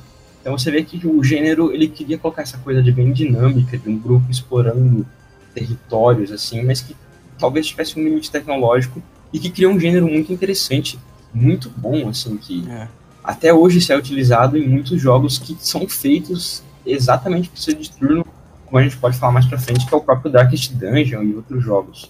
Sim. É, eu acho que o, o, o, gênero, só desculpa interromper, ele teve uma grande dificuldade de se renovar, né? É, porque a tecnologia aumentou e isso pos- possibilitou novas, novos meios de gameplay, né? Então o pessoal começou a testar e gostar de outras coisas e, e meio que o RPG paradão, assim, de turno, ah, não soube ir muito pra frente. Eles ficaram, acho que as empresas ficaram titubeando, ah, como é que eu vou resolver isso, né? Eu acho que esse foi o grande o grande problema assim do RPG de turno. Eu acho que agora que tá começando, eles estão começando a entender mais ou menos como as coisas funcionam, estão conseguindo criar alternativas. Como o próprio João falou, você no Final Fantasy VII Remake, eu não sei, todo mundo aqui jogou o demo Eu que joguei, eu disponibilizou? joguei. Cara, é, você, apesar de ter a, a opção de ataque, assim, por exemplo, você segura o quadrado e ele ataca. Aí você tem um modo no. Tem, vai, é o que eu joguei em português, tem o modo justiceiro o modo soldado, né, no Cloud. Aí o justiceiro você tira mais dano, mas você não pode esquivar. Se você esquivar, você automaticamente volta pro soldado, que tira menos dano, você pode dar, dar esquiva, esse tipo de coisa. Porém, você ainda tem a opção de, de atacar, é, com, com- entre aspas, né, como se fosse por turno. Por quê? Você pode abrir o menu, né? Você abre o menu, seleciona magia, esse tipo de coisa. Porque no final das contas, vamos ser bem honestos, quando a gente tava jogando, vai, RPG de turno, você ficava apertando X igual um condenado, alguma parte do jogo. Cara, então, É. de- depende. Isso que eu acho interessante, porque você tinha uma limitação por turnos ali, que era pra suprir essa falta de tecnologia que não dava pra você fazer tudo na liberdade do action. Só que aí tinham jogos que eles, eles criavam sistemas que eram muito interessantes, assim, sabe? Pô, um, jogo que eu lembro muito do, do Play 1, que eu até falei pro Rafael no, Instagram lá, é o Legend of Legaia lá, não sei nem falar o nome dessa porra. Porra, sensacional. Cara, Puta, mas esse sensacional, jogo já é, ele é sensacional e já é uma tentativa do próprio gênero se revolucionar lá no PS. Exatamente, e- isso que eu tô falando. Porque você tinha ali o, o, o limite de turno. E aí o jogo ele tentava renovar isso com um sistema de combate, de combate incrível, assim, que você tinha. Você escolhia o, o combo, né? Você vai atacar com a mão direita, a mão esquerda, chute esquerdo, chute direito, cabeça. E ali, tipo, você fazendo o combo certo, você dava golpes diferentes, sabe? E era, tipo, era animal, era algo que você tinha que pensar mesmo pra jogar, sabe? E, e fazia parte da diversão, não era só você quebrar a cabeça. Era divertido você montar os combos no, no combate do Legend of Legaia. E eu acho que não só ele, mas outros jogos tentaram revolucionar isso sem, sem perder o turno, sabe? É, eu acho que pra se manter, vai ter que haver é, esse tipo de revolução, saca? Tentar mudar de alguma forma, manter o, o turno e mudar. Eu não achei tão bom e tão coeso a jogabilidade do, do, do Final Fantasy VII, não. Eu achei que ela fica entre o Final Fantasy XV e o Kingdom Hearts. Mas ele não consegue ser bom como Kingdom Hearts e nem ser fluido como o Final Fantasy XV. Que por mais que seja um jogo não tão bom, tem uma jogabilidade que, pro que se propõe, ele faz direito. Achei o, o sistema de defesa do set muito bizarro. Ele é muito esquisito, muito estranho, sabe? É mesmo. É, eu não sabia quando eu tava defendendo e quando eu não tava. Eu apertava o botão, mas eu não sabia o que, que eu tava defendendo. Mas a defesa, por exemplo, você aperta um botão e defende? Ou a defesa é, por exemplo, uma chance? Ah, seu personagem tem 20% de chance de defender esse golpe, daí ele defende sem você fazer nada. Não, ele entra no modo de guarda. Ah. Só que é muito bizarro, sabe? Assim, é estranho, porque ele se movimenta pouco pra te mostrar que ele tá no modo de guarda. E aí tem momentos em que o personagem é meio duro. É, acho que é aquela coisa, aquela tentativa de, de, de, sabe, vamos não perder completamente a questão do turno, vamos tentar travar de alguma forma, fazer essa questão dos menus e tudo mais. E eu acho que isso deixou um jogo um pouco travado, assim. Acho do caralho que você tenha a obrigatoriedade de mudar de personagem para que você consiga atingir os seus objetivos, principalmente para matar os inimigos. Né? É, pelo menos é o que a demo nos mostra, né? Se vai ser isso pro resto do jogo a gente já não sabe. Mas é, achei isso incrível, mas achei muito duro. Muito, muito, muito duro. Mas assim, você comparou com o Final Fantasy XV. Eu não, eu não joguei o remake do, do 7, né? Mas tem uma diferença de personagem aí que, pô, muda completamente a, a- dinâmica e a jogabilidade, né? O, eu adoro o sistema de luta do, do 15, mas assim, comparando o Noctis com, com o Cloud, né? Pô, o Noctis ele é muito rápido, sabe? Ele tem aqueles teleportes dele, a, a mudança de arma ali. Então eu acho que seria complicado você copiar o sistema do 15 com um personagem que não é tão rápido quanto, quanto o Noctis, né? O Cloud, ele. Eu não sei como funcionaria isso, né?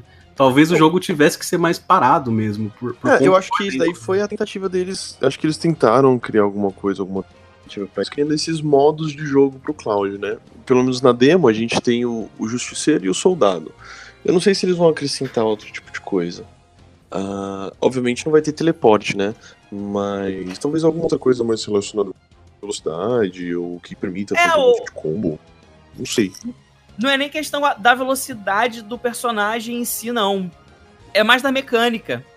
Hum, A, a coisa pra acontecer, você precisa estar no momento muito certo, sabe? Tipo, Sim. combo de, de certos jogos de luta, saca? Ah, é, é um negócio, é quase burocrático, assim. É, eu senti muito isso. Eu acho que eles vão mudar, com certeza, vão deixar a coisa mais soltinha. Mas eu senti muito isso, sabe? Pra todos os personagens. Inclusive, Aquela pô, barra pra você o Barrett também, você achou? Também, também. O. Barrett você atira parado, tá ligado? Você Ah, é? Ele não consegue uma- atirar andando? Ele atira andando com um quadrado e com um triângulo ele, ele dá um, um, um tirambaço. Só que ali ele só atira parado. É, ele meio que tipo dá uma carregadinha antes, então ele precisa ficar Isso. paradinho. E pra carregar, eu achei maneiro o sistema de carregar, porque aquela porra dá dano pra caralho mesmo. É, Agora, aí entra um outro problema. Como os bonecos são meio duros pra se mover, qualquer coisa é, cancela seus ataques especiais. Então, enfrentando aquele, aquele boss, é, que eu não lembro mais o que, que ele é direito, mas acho que ele é um escorpião, né? Ele. Tudo ele cancelava. Se usava qualquer tipo de golpe, não dava tempo de, de, de- fazer a cast, porque ou demorava muito, ou porque o seu personagem era muito duro pra conseguir é, se esquivar rápido o suficiente dos tiros que o bicho te dava. Então ele fica muito entre essa coisa action, essa coisa mais travada em.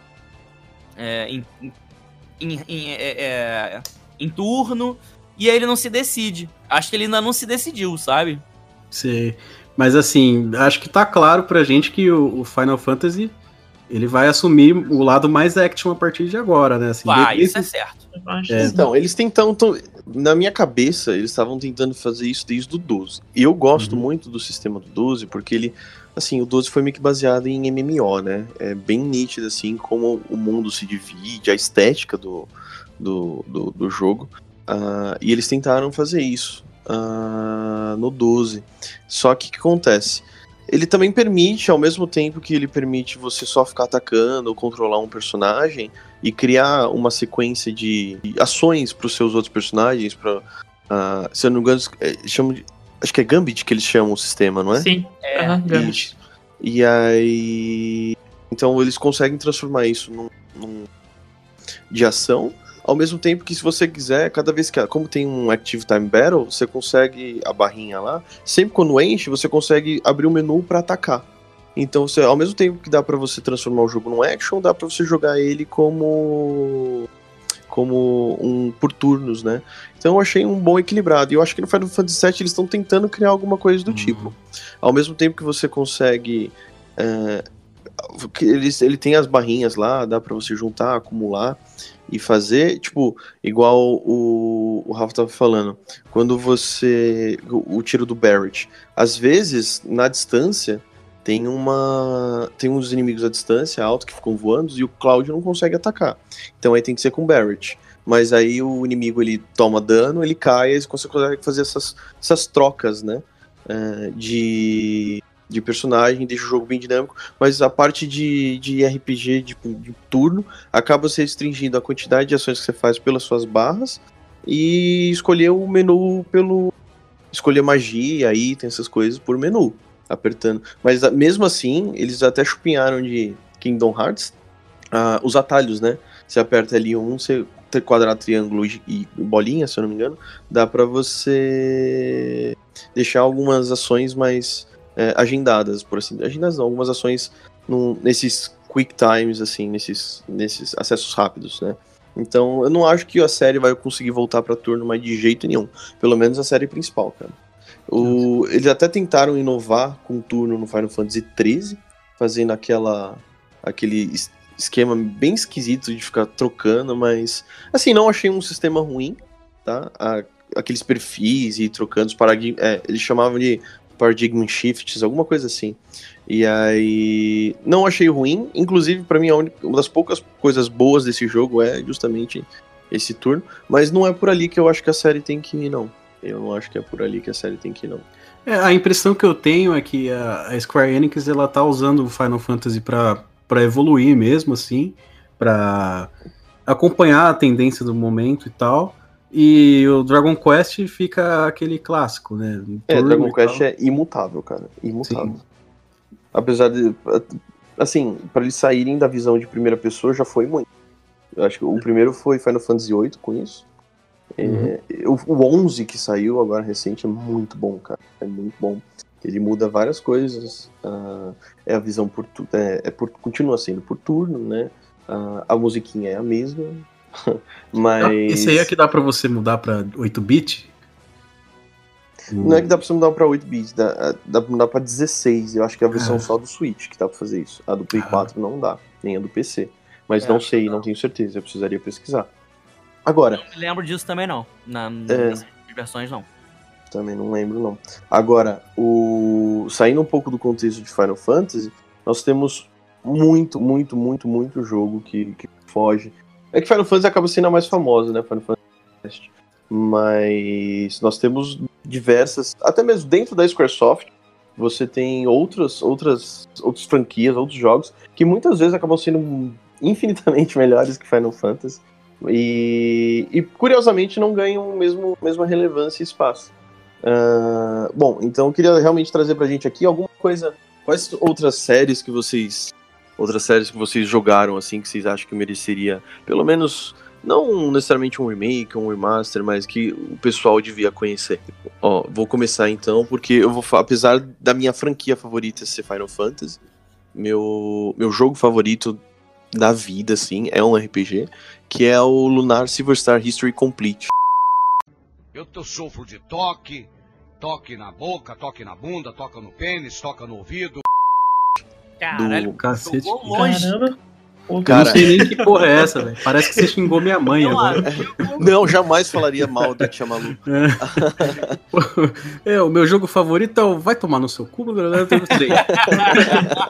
Esse é um filho de uma puta.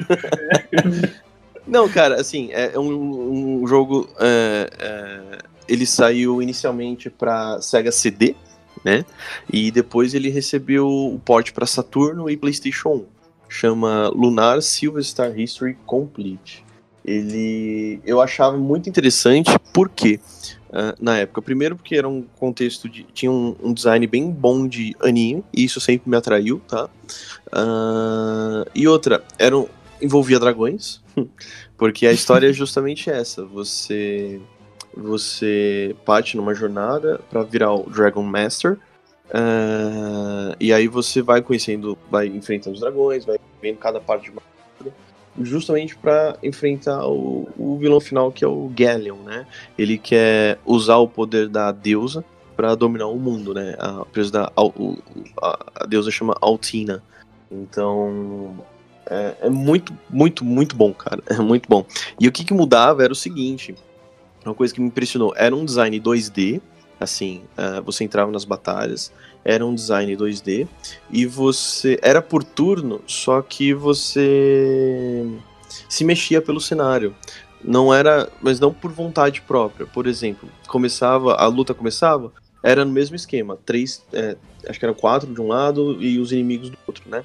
E aí você apertava ataque. Aí o seu personagem ia até onde estava o inimigo e dava uma espadada. E ele ficava ali. Então você no cenário você tinha essa variação.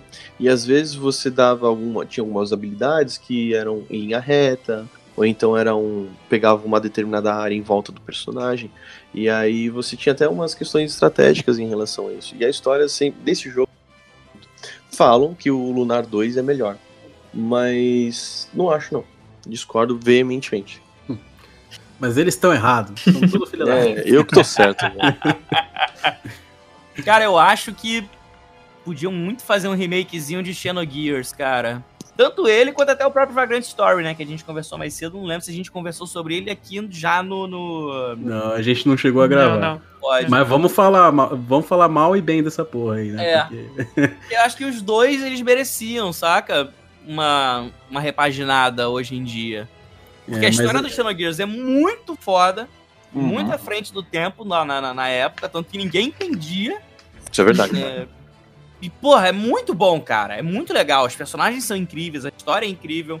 E tem toda essa questão do gameplay, que é um jogo, um jogo de RPG tático, mas ao mesmo tempo tem essa brincadeira dessa mudança, dessa. De, é, é, de deixar, né, único.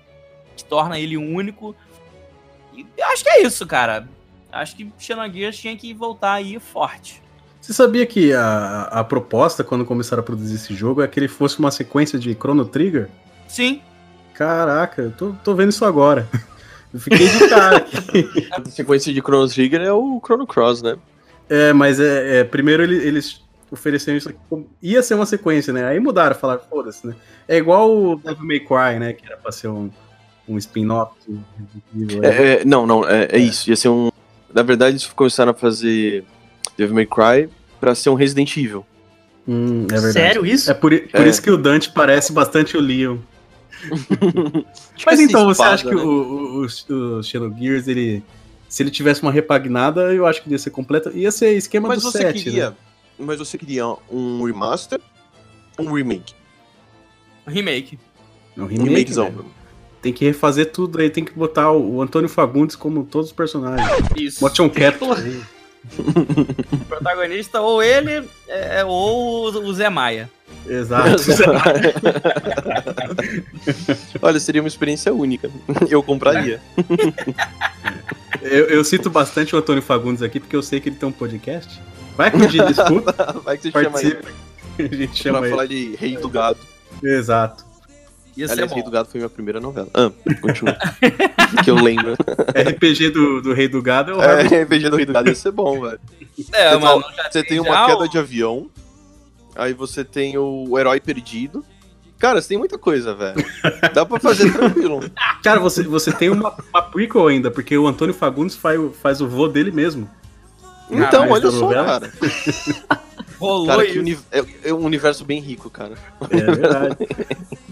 cara, era foda isso, né? Os caras, tipo, pensavam, puta, a gente precisa de um cara que, que lembre o Antônio Fagundes pra, pra ser o vô dele. Quem que a gente vai chamar? Ah, chama o Antônio Fagundes mesmo. Por que não ele, né? É, tipo, Ele já tá aqui mesmo. O contrato dele tá aqui, só põe um, um asterístico. é, ninguém vai reclamar. Pô, mas é. a- não, mas é. Xenogears foi um, um excelente, um excelente título mesmo, cara. Excelente título. Ah, vou- e o Vagrant Story, igual você falou, porra, merecia também, cara. Mas eu não sei se Vagrant Story ia fazer tanto sucesso. Eles iam precisar repensar um pouco no gameplay, cara. Assim, ele, ele, ele é um jogo que ele tem um, um, um cult following né, na, na galera, assim, mas na época ele foi famoso, o Vagrant Story. Ele, ele foi de nicho. Hum, Porque ele era um jogo muito maduro. Então, eu acho que muito provavelmente a gente na época não iria gostar tanto. Primeiro porque ele é complicado pra caceta. Porra, É. do jogo ele é todo cheio de, de, de, de negocinho desnecessário. e a gente ia achar isso um saco na época. Pode E- crer, cara. Segundo que ele tem uma temática muito mais adulta. Coisa que pra gente também na época talvez não fosse é, é, chamar tanta atenção. Ele fez muito sucesso, pra você ter uma ideia, é aquela mesma questão de embate de geração, né? Com o- a galera mais ou menos da idade do meu irmão. Meu irmão tem 34 anos, que é a idade do menino mais velho daqui, não é? é o Lucas. Então- O Lucas, na verdade, ele tem 55, né? Ele finge que Ele, Estamos ele querendo um meme. mais, ele pegou mais a galera da idade do meu irmão que a galera da, da nossa idade. Não, ele Ó, eu não joguei Vagrant Story, mas co- como funcionava o sistema dele de. Cara, Puta, cara, então, você tá isso. sentado? Você tem um tempinho? assim. podcast de, de Saca, 4 parasita. horas. É, você tem que dormir cedo hoje? Não, não, home office, coronavírus. Ele É bebe um pouquinho do, do, do Parasite Eve, bebe um pouquinho daquela, daquela coisa de daquele círculo que abre quando você vai atacar. E aí Sei. você ataca as partes do corpo do inimigo. Até então tá tranquilo, Hum. né? Sim, sim, até então De nada boaça. complicado. O problema é quando você abre a tela de, de customização de itens pra você poder equipar. Que você não entende porra nenhuma e nada faz sentido. E é só isso, mano. Essa é a única parada que é bizarra. E aí o jogo tem um lance que você tem 0,5 segundos de resposta pra você criar combo. E aí você vai fazendo os combos dentro dos, do- das suas habilidades que você vai ganhando. E o personagem que você joga não é um, um mando, né? Ele é um risk breaker. Seja lá que diabo foi essa porra. Ele Só é um cara. É, ele é um cara fodão que. é, ele é fodão justamente porque é, o, o- você em 0,5 segundos aperta um botão e dá dois ataques ao invés de um, igual os inimigos. E aí você vai, vai combando um bagulho que se chegar. Que quanto mais combo você faz, menos chances de acerto você tem. Até então tá tranquilo. Sim. E aí o De jogo novo. não tem cidade, o jogo não tem loja, você não compra item, você não faz nada. É Você tudo drop? Hum, É, é tudo drop e você mistura armas e armaduras pra poder criar uma coisa nova que você não sabe que porra que vai cair. Pode ser uma parada boa, pode ser uma parada uma merda. E aí você tem que ficar tentando tudo. Ah, realmente, o Maicon criança não ia querer jogar isso não, velho. Não, não, ele é muito embolado, ele é muito embolado, eu juro. É. Juro pra você. Não, não, parece, parece, assim, você falando hoje, hoje em dia, acho que pra todo mundo que tá ouvindo aqui, eu acho que é totalmente jogável, eu acho que eu tô falando, tipo, uma criança de 7 anos, 6 anos, a pessoa não vai querer jogar. Não, e aí, tu- cara, o jogo tem número pra tudo que é lado. Tudo é número. e aí, caralho, eu, eu tô jogando ele agora, né? Eu tô, tô com 20 e poucos por cento dele. E eu não tô entendendo nada. Tipo assim, eu tô equipando a arma lá porque eu acho maneirinha a espada, tá ligado? Porque. Porra! Tô indo pelo visual. É, porque Eu já cara, não sei o que faz diferença. porra. Eu botar um machado ou botar a espada. No fim das contas, tá dando tudo no mesmo. Agora eu tô bonito. Eu tô usando a parada bonitinha, um escudinho grandinho e uma espadinha. É quase um PUBG, né? Você equipa pelo visual. Mas assim, o jogo é bom. Eu acho, acho muito. acho que o que mais me chamou a atenção no jogo é o fato dele ser muito linear. E eu gosto disso em certos jogos. Tanto que eu detesto Metal Gear 5 por não ser linear. É, e adorava quando os Metal Gears eram todos super lineares. É, e ele é completamente direto ao ponto. Tanto que você não tem loja. Você não interage com nenhum NPC. É o tempo inteiro porrada. O tempo inteiro é, você tá numa situação de, de perigo. E é proposital, porque o seu personagem está sendo caçado. Então acho que é legal essa, essa relação fuga que seu personagem tá tendo, ao mesmo tempo que ele tá tentando encontrar o, o vilão lá pra poder matar o cara. Mas eu não conhecia, não. Me pareceu. Não, pareceu interessante. que Eu vou... Quem sabe eu dou, vou dar uma chance aí pra. Dá uma chance. Dragon's É, Dogma é PS1, uma coisa assim, PS1. não tem como explicar. Você tem que jogar e sentir. É, é. basicamente isso. É, me- Não é dá, muito. Não dá, cara. Dogma é uma coisa que não dá. E eu não tenho esse talento. Talvez alguém, um escritor, consiga descrever isso daí pra você. Mas não, não é muito minha praia, não, cara. Eu, mas é um jogo bom de se jogar. A história. Você acaba sendo mais guiado também pela história, que nem saber como as coisas acontecem. É, e Então, ele é aí- bem cinemático, sabe? Ele tem uma coisa que poucos, poucos jogos tinham na época, que é essa coisa do de parecer um filme. Ele parece um filme. Toda hora ele tem cutscene e os diálogos aparecem em balões de como se fossem quadrinhos, sabe? É, não tem falas, né? Ninguém, ninguém emite um som. Mas aparece um balão de quadrinho e aparece escrito o que o cara tá dizendo. E eu acho isso maneiro, sabe? E a todo tempo acontece coisas. Os, os monstros pra aparecerem, eles aparecem sempre de formas épicas. É sempre maneiro, cara. É... O jogo é bom. Ele tem essa maluquice aí nessa jogabilidade, mas o jogo é bom. Mas Mas- e você, João? Fala algum. Fala alguma coisa, João. Foge de João, alguma você tá vivo? Tô aqui, cara, tô aqui. Eu Como é sei que tá o que ele vai falar. O que é que foi, Henrique? Eu não escutei, perdão. Não, é, eu falei pra você falar um outro RPG que foge mais dos, dos basicões, que, tipo, É. meio que ficaram. é, não a, Ah, o que foge não, não, não do a que a parte, gente falou mas, tipo, aqui, né? mais de nicho, assim. É, são, são RPGs menos mundialmente famosos, diferente Chrono Trigger, Breath of Fire, essas coisas. Um que você gostou muito. Eu tenho. Eu, eu, eu sei um que eu acho que você ia falar. Qual? Valkyrie Profile. Cara, é, eu ia citar ele porque exatamente agora, na verdade, eu tava pensando em alguns RPG, RPGs clássicos, assim. Mas voltando pro, pro Valkyrie Profile, ele. Eu gosto um pouco acho que, do impacto que ele teve também na história, assim, além daquela história do gameplay que estávamos fal- falando mais cedo. Ele tem um sistema de você buscar almas, assim, ele tem. E um plot dele é todo quebrado, assim, eu acho isso bem interessante. Tipo, tem toda uma história que você começa a descobrir do quem você é. Porque isso é muito, muito vago o jogo inteiro. Mas como assim, plot quebrado, assim? Não é uma história linear? Na, não, não.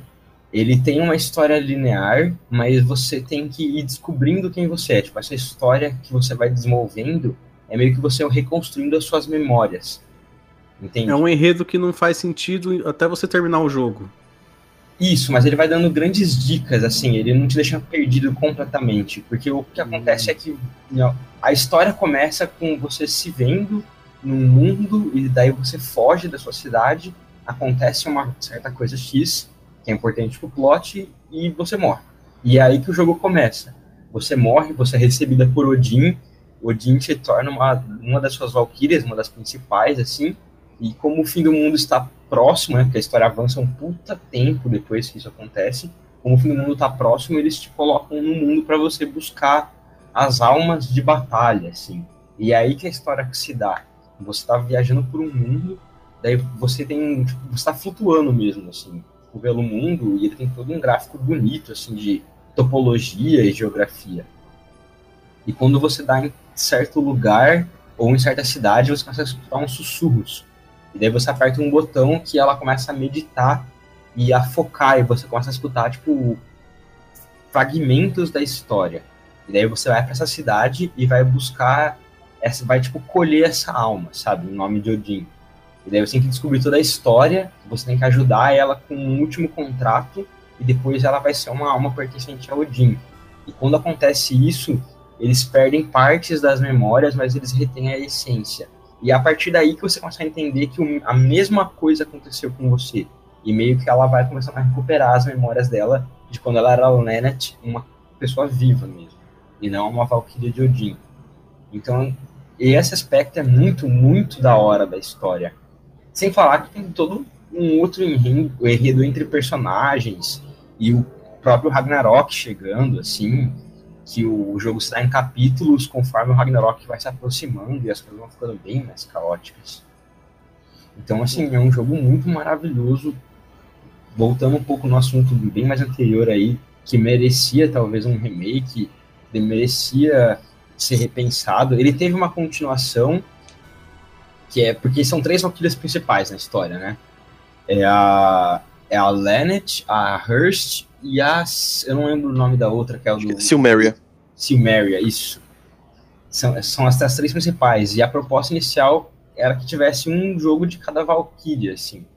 E não necessariamente eles são cronológicos também, assim. Eles são todos esses retalhos de memórias. Ele é bem bonito e poético. Então. É, o jogo o é bem poético mesmo. Ele é, ele é muito poético. Mas então o aspecto que mais chama atenção nesse jogo é a parte de lore, história, essa parte artística. Isso foi o que me prendeu, sabe? Ainda mais porque é um jogo rico, cara. É um jogo de PS1 que você tem que ficar meditando e buscando fragmentos da história. Porque senão você não entende o que aconteceu com aquela alma que você está coletando. Daí quando você coleta ela, ela não vem com todas as capacidades que ela poderia ter, sabe? Ou então você acaba fechando uma parte da história dela que desenvolveria mais aquele personagem. E é um sistema de você também desenvolver os personagens e desapegar.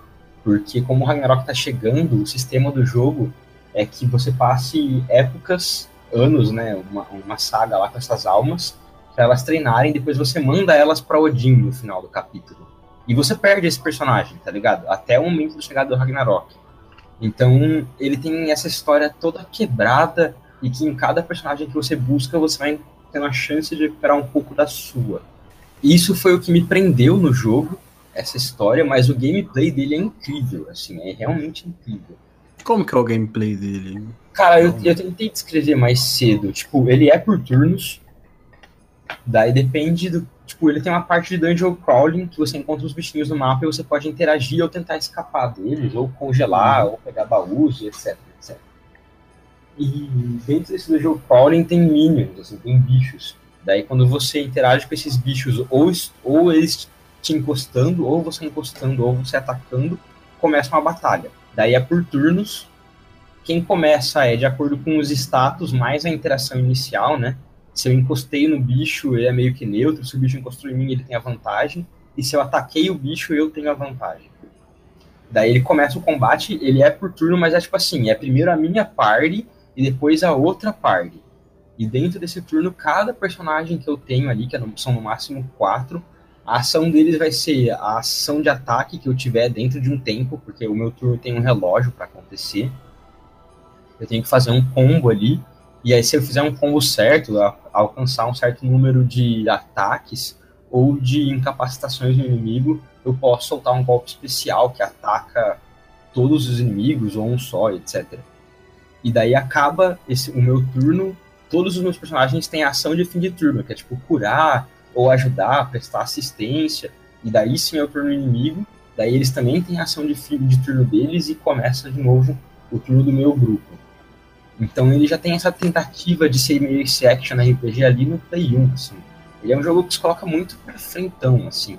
É, e que infelizmente, cara, eles tentaram fazer isso no, no Silméria, o jogo é bom, mas ele perdeu parte da magia por. Não sei, ele perdeu boa parte da magia, assim, parece. E eu lembro que chegou a sair um trailer do, do Hearst, que seria o terceiro jogo, mas eu não sei se chegou a lançar, se eu não me engano, não. Chegou a lançar um jogo de luta, mas não lançou o Hearst. Ele que tinha aquele lance de que o X, quadrado, triângulo e bola era uma ação diferente? Na, no Isso, é, cada personagem da party era um botão. Porra, isso é do caralho. Você podia combá-lo, com- combar os golpes, não era? Isso era maneiro. Era muito bom, cara, era muito bom. Foi bem diferente na época, cara. Foi bem diferente mesmo na época. Um, um que eu gostei muito, que era da, da Sony, era o Legend of Dragoon.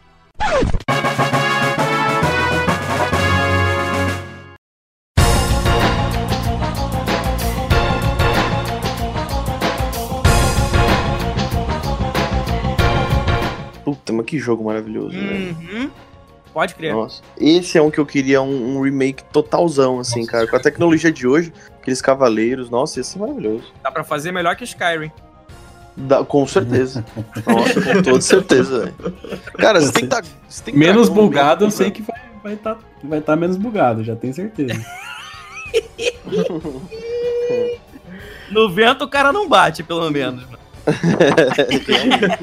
Invisible Walls.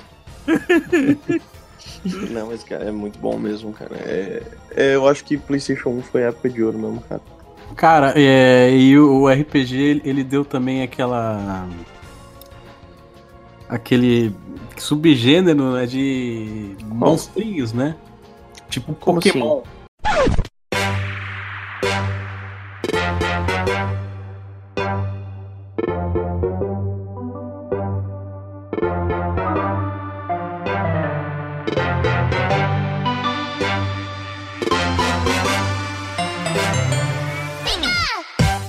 Pokémon. É, é um RPG e pra mim, cara, é um, um, um supra-sumo de gameplay, assim, é uma aula de. Não, um supra-sumo de design. gameplay, não.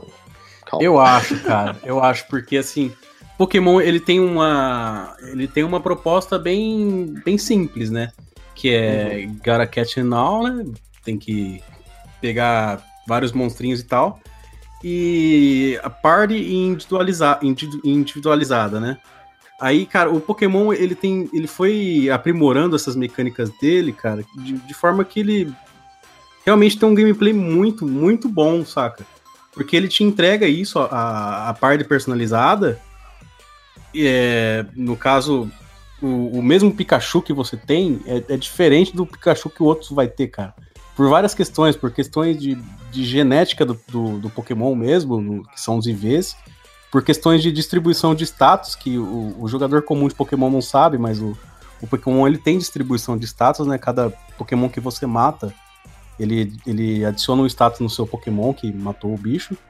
E também por a distribuição de golpes e tal. Então, cara, tipo, é, é- ele leva esse lance de individualidade da party num jeito que eu nunca vi nenhum outro RPG fazer, sabe? Assim, nem mesmo esse de, de monstros, assim. Nunca vi nem Digimon fazer, nem Monster Rancher fazer. Pra mim, assim, ele, ele tá num, uma questão muito bem resolvida. Por isso até que eu acho que é, é uma, uma série que ela não mudou tanto a fórmula, assim, sabe? Acho que ela não mudou nada, na verdade, né? É. Mudou É, ela só só o 3D. acrescentou variáveis, né? É, se for, ela acrescentou variáveis no que tange ao, ao começo do. Como que é? Aos status dos Pokémon, né? Tem como você brilhar eles, né? Que o pessoal fala que é.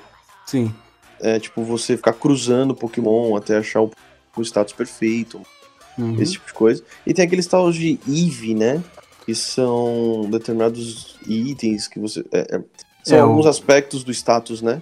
Que Não, você o- acrescenta. o- os IVs, né, são, seriam como se fosse a parte genética do Pokémon. Por exemplo, um Pokémon ele tem um, um IV de, de, um, de tal número a tal número pra força, sabe? Se, então, tipo, se ele tiver o IV no máximo desse número pra força, esse Pokémon vai, ele, quando ele tiver- chegar no nível máximo, ele vai atingir o, o, o ápice da força dessa espécie de Pokémon, sabe? E aí Uhum. você tem os EVs, que são a distribuição de, de status, sabe? esse Pokémon ele tem o, o máximo de IV de força. Então ele no nível 100, ele vai ter o máximo que um Pikachu pode ter de força, por exemplo. Só que aí também é, você pode fazer esse Pikachu matar Pokémons que só dão EVs de força. Então ele vai ter o, o ápice do- da força dele, mais a, a distribuição de status que ele teve. Então é um negócio muito personalizável, assim, sabe? Pokémon é muito. Nossa, complexo, cara. É. E além de ter mais de 900 dessas porra, né? Desses bichos do caralho aí. Esses monstros. Quanto amor. Mas então, e, e foi, cara, é, é um negócio que estourou aqui também por causa do merchandise, né? O desenho fez todo mundo dar o cu pra comprar um Game Boy aí. E tipo.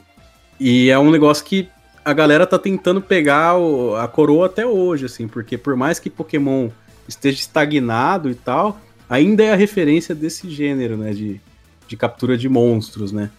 O, o Digimon, que era o grande é, concorrente dele, pô, depois de, um- de um tempo, do, do meio dos anos 2000 pra cá, ele, ele sumiu, assim, sabe? Ele tem jogos que saem sempre, assim, mas em comparação com o Pokémon, a relevância dele diminuiu bastante. Apesar de eu gostar mais de Digimon, cara, eu acho que é um, é um universo mais bem resolvido, assim. O design é mais escroto, assim, é mais, sei lá, humo- é muito humanoide pra mim, assim, sabe? Mas é, os jogos deles, eles mudam mais, sabe? Mas o Digimon, ele tem uma pegada. Olha eu voltando aqui. Oi, gente. Olá. É, o Digimon, ele... Susto. Oi, Lucas, tudo bem? Eu acho que o Digimon ele tinha uma coisa assim que. Acho que foi a questão dele não ter feito o sucesso que o Pokémon fez. Foram dois motivos. Primeiro, que o Pokémon, as criaturas elas eram muito carismáticas, né? todas elas. Até aquelas que tinham um caráter mais evil, assim, digamos. E o desenho era meio leve, assim, porque o Digimon ele era bem adulto em umas coisas. Ele tinha questões ali de morte, depressão. Era vários temas, assim, que para criança e para adolescente não, não virava muito, né? E acho que foi a questão de ter sido uma das razões ele não ter vingado tanto. Mas tinha jogos bem legais, cara. Eu lembro um do Play 1 que era bem interessante que você recebia seu Digimon naquele primeiro formato que eles tinham, que ele era meio que uma bolinha rosa praticamente. E durante um bom tempo do jogo você não sabia que Digimon que você ia ter, né? Que dependia muito do jeito que você criava. Era, era meio que um bichinho virtual, primeiro, assim. né? É, é, já, É, se não me engano, era Digimon World 1. Sim, era o Isso. primeiro Digimon Tinha que dar É que o, comida pra ele, ele ficava enchendo a porra do saco. É, era fantástico. É isso mesmo. É, você não podia deixar ele comer merda, senão ele virava aquele Digimon merda lá, né? Ele Esse virava era um. Até aproveitando, Porra, esse jogo eu lembro que eu, eu banheiro, gostava, mas eu não conseguia progredir muito nele. Até era uma. É, porque você não sabia cuidar do seu bichinho, Eu tô né? ouvindo vocês falarem aqui, assim, eu tô participando um pouco porque eu realmente não me, me preparei para essa pauta. Até porque, assim, videogame eu tenho uma relação mais de entretenimento mesmo com ele, não é uma coisa que eu me envolva tanto. É coisa de criança, é o velho falando aí. Não, cara, é questão de gosto mesmo. Tem gente que prefere filme, tem gente que prefere música, não é minha praia. Mas, assim, várias coisas que vocês falaram, eu tô até surpreso comigo mesmo da quantidade de jogos que eu já joguei, conhecia e tal, e nem me ligava disso. Mas pra mim, assim, talvez uma, uma das questões que pegou muito pra eu não me envolver tanto com um RPG é que nesses primeiro, nessas primeiras gerações tinha muita questão da linguagem também, né? Porque pra mim, até o início da adolescência, Sim. pegava muito isso, porque outros jogos você conseguia jogar de uma maneira mais intuitiva, apesar de ter o inglês ou o japonês em alguns casos, você conseguia assim se orientar e, e progredir de forma mais intuitiva. Agora RPG é muito difícil. É importante você saber a história para alguns pontos do, do jogo, né? Igual Sim. o Michael falou, ele ficou preso lá no nível 200 lá no Final Fantasy, ele não, Não sabia conseguia passar. É, Cara, mas se eu jogar hoje, eu ia ficar preso do mesmo jeito, porque eu continuo não sabendo japonês. Teve vários jogos Até que ele até tá assim, eu preso, até o joguei, tá ligado tal, no mas eu não pause tive, até é, eu não tive a mesma experiência que muita gente teve por causa disso, assim, várias coisas que podia ter feito eu não fiz, porque não dava, cara, é muito complicado, assim. Mas é isso, gente, era meu comentário, que eu vou voltar para minhas fotos aqui, pode seguir. Mas o, o lance de, de linguagem, eu, eu acho que ele até ajuda a pessoa a aprender a língua, cara. Eu- Ah, muito assim- provavelmente eu aprimorei muito meu inglês por conta do videogame, sabe? É, eu também. Também, Eu também. também, cara. Mas assim, com é que japonês é- tem, tem um certo limite, né, cara, eu acho. Ah, não, mas o, o cara que pega um jogo japonês aí sem saber porra nenhuma. Tipo, se você faz uma aula e usa pra aprender, beleza. Agora, aprender sozinho, no dicionário, essas coisas, não tem como, cara. Não, não, não. Então, mas no caso do inglês, cara, aí, aí dá, pra, dá pra pegar, assim. É, não, o inglês, realmente. Cara, muita, muito, muito nerd da nossa geração foi tudo. tu- É tudo videogame, cara. Sabe, Sim. inglês é Cara, videogame, aí depois quando surgiu o MMO.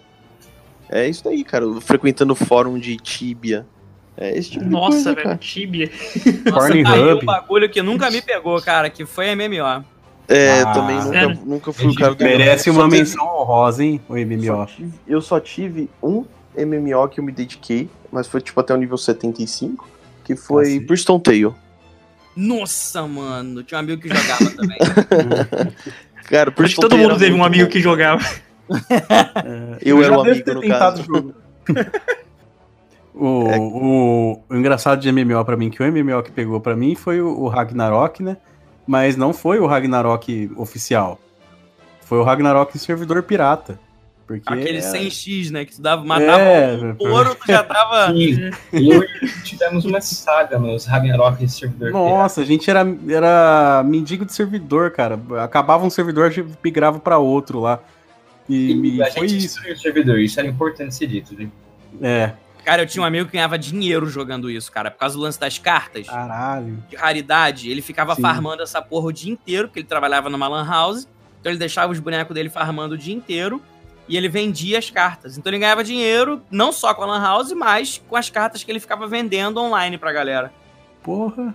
Eu não faço nem ideia quanto que valia. Porra, quanto- empreendedorzaço isso, velho. dinheiro, É, assim. pô, o maluco, o maluco tirava 200, 300 conto em cada carta, tá ligado?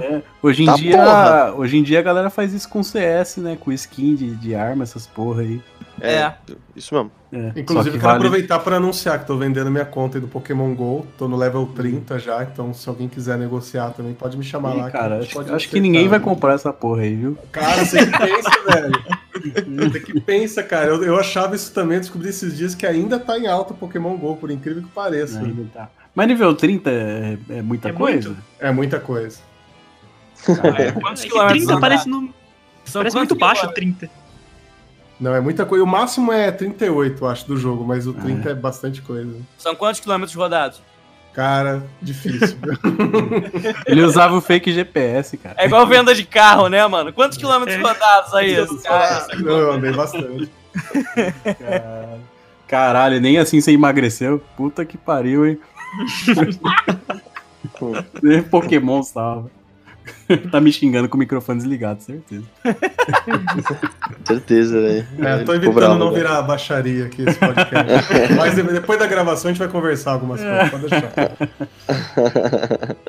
Ai, caralho. E, mas é, além do, do Pokémon, que é um, é, um, é um RPG que ele foca muito na personalização de party, eu gostava bastante que eu citei ali no começo do, do Tales of, cara. Que aí a jogabilidade dele era muito diferente mesmo. Ele era um action mesmo. É quase um jogo de luta com a roupagem de RPG, assim, cara. O jeito que ele funciona as lutas. Ah, sim. É, não, que, assim, ele tinha, era um, 2, um action 2D, né, cara? Uhum. O comecinho dele. E aí ele tinha questão de air- é, combos aéreos, né? Você É, conseguia cara, fazer o- o... o- um- uma mecânica que é bem parecida, por incrível que pareça, é o Super Smash Bros. Ele funciona bem parecido com, com Tales of, assim, se você for Oi? ver. O Oi? Super Smash como Bros. assim? Porque o Super Smash Bros. você tem, você tem golpes que são que são designados, por exemplo, cima B, o, o personagem dá um golpe, baixo B, ele dá outro golpe, lado B, ele dá outro golpe, B neutro, ele dá outro golpe. Era assim que o Tales of funcionava, saca? Igual e, e- e tem a mecânica de pulo, de golpe comum também. É, é basicamente o Smash Bros, só que sem a- o botão Smash, sem os dash, sem a parte louca de jogo de luta, né? Mas era Uhum. basicamente isso. Você colocava o golpe que você quer em, no- em tal comando. E aí você usava ali e jogava como se fosse um jogo de luta mesmo, e eu achava isso do caralho, assim. Ah, não, é, isso daí era muito bom mesmo, cara. Isso daí é muito bom mesmo. Mas é, falam que foi piorando. É que Tales of eu nunca tive muito. Muito, muita experiência no jogo, não. O que eu tive foi mais agora na- ah, depois do. Eu tive o, eu joguei o Tales of Aves, né? Of the Aves, eu acho que do PlayStation 2. Aí depois só fui jogar agora no final o. Ah, como é que chama? O que, o que era do Wii que veio pro PlayStation 3? Tales of Graces F. Ah, tá. Esse, Esse eu é não joguei. bom. Esse eu achei muito bom. E aí eu joguei o Zestiria. E aí eu não gostei, cara. Não É, gostei os, do os Styria eu, eu reembolsei, cara. Não consegui jogar uma hora daquela porra ali. Cara, O cara, o cara odiou mesmo, o cara reembolsou. Cara, é um jogo muito merda, cara. É, é ruim mesmo, viu, cara? Mas o Sinfonia, por exemplo, que era do GameCube, depois saiu pra Play 2 e tal, teve remasterização pra Play 3. Pô, Mas esse eu acho jogo que é- ficou só no Japão. o, o O Sinfonia? Sinfonia do Play 2. É, pode ser, do Play 2 pode ser. Mas ele tem a versão ocidental do Play 3 ou Play 4, se não me engano. E tem na Steam também esse jogo aí, apesar de ser uma facada. Mas é. Pô, Sinfonia é incrível, cara. Eu zerei várias e várias vezes, assim. E é um, é um casting de, de, parte mu- muito grande, assim. Acho que são. São as sete ou oito personagens, não lembro. São oito personagens que você pode escolher na party, assim. Ele tem aquela questão do, do Chrono Trigger que eu falei, que é, tem personagens preferenciais na party. Tipo, se você tiver um na party, o outro não entra, sabe? E, e, cara, o sistema de combate dele é melhorado, assim, porque ele tem esse lance do.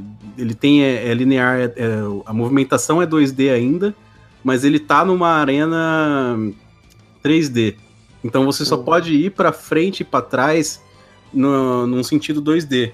Só que se você mudar a mira pra inimigo, o seu personagem meio que muda a direção, sabe? Uhum. E isso aí dá uma dinâmica 3D, não sendo 3D, incrível, assim. Além de ser um jogo muito muito legal, assim, cara. Não, não, não é tão focado em side quest, né? Acho que como todos os Tales of, assim, não, nunca foi o forte. É, pega a historinha lá do cristal aleatório ali e vai seguindo até o fim. Mas, cara, foram, sei lá, mais de 50 horas pra terminar esse jogo aí. aí terminei pra cacete essa porra aí. Porra, é, não, mas o, o Tales é uma franquia que faz muito sucesso e andou, andou meio embaixo nos últimos anos. Mas agora tem anunciado esse Tales of Arise aí que parece muito bom. É, eles falam que vão mudar totalmente, né, a questão do gameplay. É, eu vou dar uma chance pra esse jogo aí sim. É, porque é engraçado, porque o, o Tales of ele surgiu nessa época da RPG como algo que era bem diferente da mecânica dos RPGs, né? Justamente por ter essa pegada action. Só que aí ela foi a franquia que mais ficou presa né, nessa nessa lembrança, nessa nostalgia aí, porque os outros jogos que eram por turno, eles foram todos se atualizando, mudando e tal, e o Tales of continuou a mesma coisa. Uhum. É, é, vamos ver o que, que agora o que vai ser esse Tales Arise aí pra poder eu não- comparar. Eu não boto muita fé, não. Mas... Também Cara, eu não, nunca cara, joguei eu acho- Tales. O Eu acho que Tales morreu. Deus nasceu morto. A O máximo polêmica. de coisa que eu tive com Tales foi o anime do Fantasia. Ah, que eram o Fantasia. quatro ovazinhos, maneiros até, mas nunca joguei. É Ah, muito eu assisti bom, o cara. filme daquele do Vesperia, achei bem legalzinho até. O O, filme do Vesperia o é Tales of, of Vesperia, inclusive, é, falam que é o melhor, assim, eu não cheguei a jogar, mas falam que é disparado o melhor Tales of, assim. É o mais Hum, completo. Vou dar uma chance. Tem uma versão definitiva aí que lançaram agora Play 4. Ele ficou muito tempo exclusivo do, do Xbox 360, mas agora ele saiu. Eu acho que aqui no ocidente, mas porque mas eu acho que tinha um Tales of Vesperia de 3, cara, que era ficou preso no Japão. Ah, porra, mas aí você tá falando daqueles caras que jogam jogo japonês, igual o Michael lá, e não passa da primeira fase. É, isso que é difícil mesmo, né, cara? É.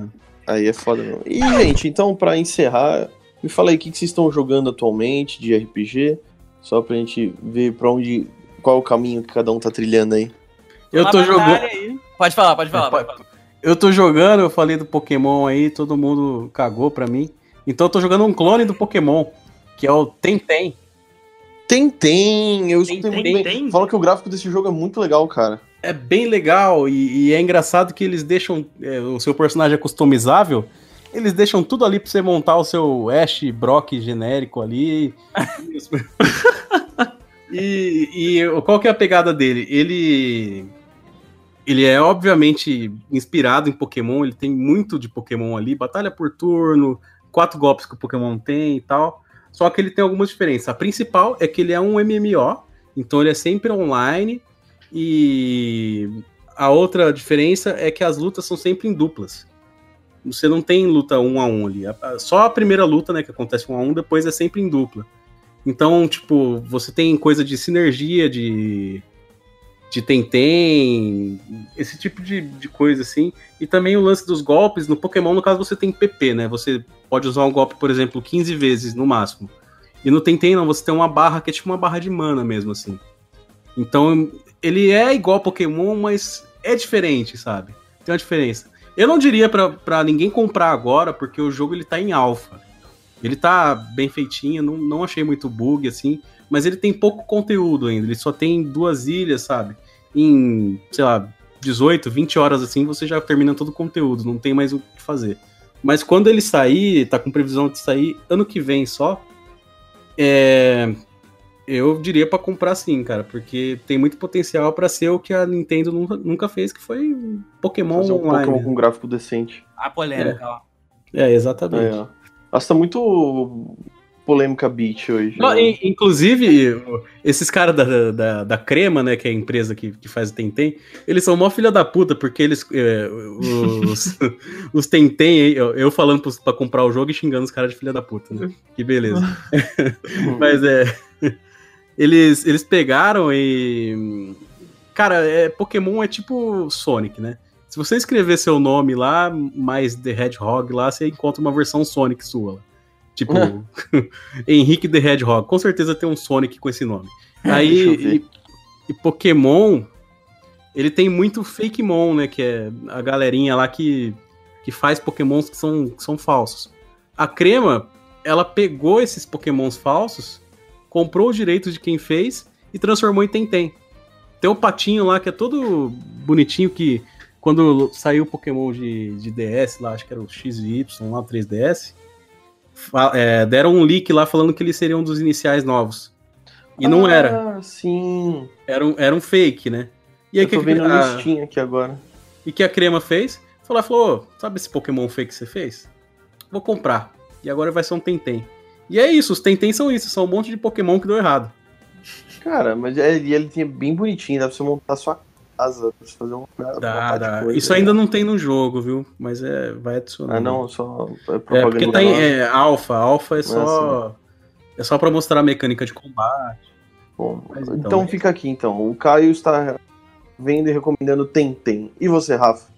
É, eu tô na batalha pra tentar entender os números do Vagrant Story ainda. Desde aquela época, né? Eu tô, tô lendo alguns Fazem tutoriais 15 na internet. anos. Traumático da Desde a minha juventude eu tento descobrir pra- como é que funciona aquele sistema. A janela do quarto do cara tá cheia de número, assim, e o cara tentando entender. Porra. Caralho. Mas se eu puder recomendar um action RPG aí, que eu até joguei mais cedo, só pra testar um negócio, de uma atualização que teve, é o Children of Morta. Que é Ah, um- você tava jogando antes de entrar aqui. Tava, tava. Eu fui testar, que deu uma atualização com um modinho novo. Já tinha zerado ele, né? Aí eu falei, É. pô, vou ver qual é da parada nova aí. Caralho. Aí, cara, recomendo muito, muito, muito, muito. Ele, ele é com certeza, pra mim, o melhor jogo de 2019. Nossa. Nossa. Sem brincadeira. Ele, ele me deixou emocionado, é boa. As coisas que acontecem são muito maneiras. E a, a, história ao redor dele, né? Da, da- da- do desenvolvimento dele é muito bom. Porque ele é iraniano. E no Irã, Hum. a galera não pode dizer que tá é, é, desenvolvendo um jogo. Então você nem sabe que esse jogo é iraniano. Você só sabe porque é, é, rolou uma entrevista em que uma, uma mulher que desenvolve jogos no Irã disse isso, porque por conta do preconceito que eles sofrem, eles não podem dizer que são iranianos porque ninguém aceita eles pra trabalhar. Cara, mas eles não podem desenvolver no Irã também o jogo? Eles desenvolvem no Irã, mas pra vender eles têm que usar IP é, Ah, errado, tá. eles têm que hackear a própria IP. Eu achei que eles não podiam desenvolver no Irã também. É, tipo, proibido. Não, É, eles ser. podem, eles Ah, tá. podem. Só que não, não, não podem vender pra fora. Caralho, Sendo que eles... tem uma porrada de jogo que a gente joga, a mulher não cita quais, mas ela fala assim, tipo, cara, um monte de jogo que é comum pras pessoas são desenvolvidas no Irã. Ou por iranianos, mas ninguém vai saber nunca. Caralho, que Porque- teoria da conspiração, velho. É, não é, eu posso até botar o vídeo aqui depois, é um vídeo muito maneiro sobre. Cara, chega a ser muito triste, cara, porque, porra, a, a galera simplesmente são. Eles são invisíveis, mano. É uma indústria invisível, tá ligado? Porra. Mas também, você pode fazer uma o jogo, mas você não pode fantasma. vender. É igual era Atari, tá ligado? Você pode desenvolver, mas você não pode ter seus créditos por isso. Que horror, gente. É, pesado, mano. O vídeo é pesado. Que triste. Começou com uma recomendação num jogo foda, agora a gente tá todo mundo triste. Cara, des- desculpe, Irã. Somos todos Irãs. Mas, cara, muito bom o jogo. Sensacional. Todo o sistema dele de você jogar com uma família inteira. A interação dos personagens é muito boa, a história é muito boa, o jogo não é grande, mas ao mesmo tempo você, mesmo terminando ele, quer continuar jogando porque você quer pegar todas as conquistas das coisas, né? Não conquistas de achievement, saca? Mas conquistas de é, coisinhas secretas dentro das fases, dos personagenzinhos que você conhece e eles vão, eles vão parar na tua mansão depois. E a história do jogo é muito boa, sabe? Assim, é simples, mas o desenrolar dela é bem único, sabe? É bem, bem bonito. E por se tratar de um lance de família, é muito legal as, as coisas que acontecem por conta da interação deles. Só jogo diferente. E você, ô, ô o que você tá jogando? De RPG? Cara, ultimamente- quer recomendar algum? Ultimamente eu não tenho jogado muita coisa. Pra falar que não, uma coisa que eu tô jogando, mas não é RPG, eu peguei pra voltar a jogar é Harvest Moon do PlayStation 1 também. Não sei se já É. jogaram. É, não, não sei se entra como RPG, construir Cara, sua qual, casa e casar. Qual Harvest Moon que é? O do PlayStation 1, cara. Eu, não Pô, sei eu, se tem eu vou outro te indicar um PlayStation 1. jogo então, Tem tá? Eu outro. vou indicar uma indicação pra você. Indica, indica, É vai. o Stardew Valley. É o Harvest Moon, só que melhor e indie. E Ah, que dá sim, pra ele é com a- 2D, né? Mano, é, tava exatamente. um Harvest Moon de cemitério, chama Graveyard Keeper. Porra, esse é bom também. É muito Cara, lá, eu vou colocar na lista aqui já. Vários Harvest Moon pra você que não são Um de Harvest cemitério e um indie. Exato. Não, Os dois são indie, na verdade. né? É. Esse, esse primeiro que ele disse dá pra jogar, inclusive, co-op. Dá pra tu juntar Dá. a galera pra jogar. Junta quatro É, pessoas, cara. O Stardew Todo eu, já mundo- vi, eu, já, eu já vi muita gente, já, já vi muito, muito gameplay, muita coisa. Agora o outro eu não conhecia, nu- nunca tinha ouvido Então, falar. e o melhor é que aquele cara, ele. O, o, cara que cria esse Stardew Valley, ele, sei lá, ele simplesmente fala, porra, eu vou ficar fazendo conteúdo pra esse jogo pra sempre, porque essa porra já saiu faz muito tempo e continua saindo update aí, com um monte É. de coisa, cara. Isso é bom, os caras não abandonou o jogo. Se tem, se tem gente pra jogar, eu acho bom isso. O problema é quando tem gente e o pessoal abandona. Isso é, mas assim, triste. ele não é, ele não é online, viu? Ele tem um modo co-op, assim, você chama pra galera jogar com você. Ele, ele funciona bem parecido com Harvest Moon. Eu vou, vou, vou dar uma chance, vou dar uma chance. É. Mas eu nunca joguei co-op, não sei como é que funciona o romance do co-op, sei lá, se dá pro, pro teu, pro teu brother deixar você ser corno, assim, roubar tudo.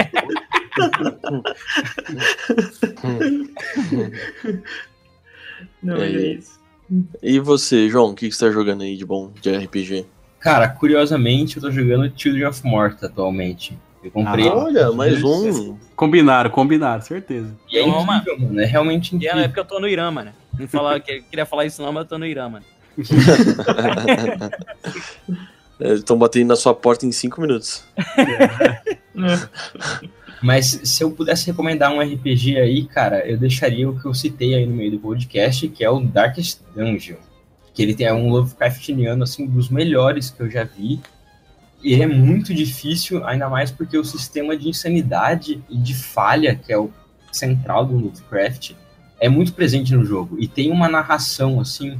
O Children of Morta tem uma narração excelente, mas o narrador do Darkest Dungeon, cara, ele leva o jogo nas costas É inteiras. padrão cara do Bastion. É, é padrão isso aí. São jogos de narrações poderosas, assim. É o Bastion, o Children of Morta e o Darkest, o Darkest Dungeon. O Transistor também é gostoso, né, cara? Mas ele não é tão poderoso, assim. Ele não é tão presente. É, apesar de ser o mesmo é. cara. É. É, é a mesma coisa, mano. Mas o, eu gostei mais de Bastion. Eu gostei mais de Bastion. Mas olha, Children, Children of Morta e Darkest Dungeon aí realmente merecem o amor, cara. E o Darkest Dungeon tem essa coisa do desapego, né, mano? Você sabe que o teu boneco vai se fuder, tá ligado? Uma hora você tem que desapegar dele, tá ligado? Tu vai ter que A matar questão é ele. quando, né? É, ele vai se fuder, não tem jeito. Todo mundo ali da tua party vai, vai dar merda. E aí você tem que dar um jeito depois de tirar esse cara, tá ligado? Você tem que mandar esse cara embora. E é isso. Bom, eu atualmente estou rejogando Final Fantasy VII. pra poder aproveitar ao máximo. Ah, mas antes, ah, eu tava jogando o Secret of Mana, que eu não recomendo o remake, tá?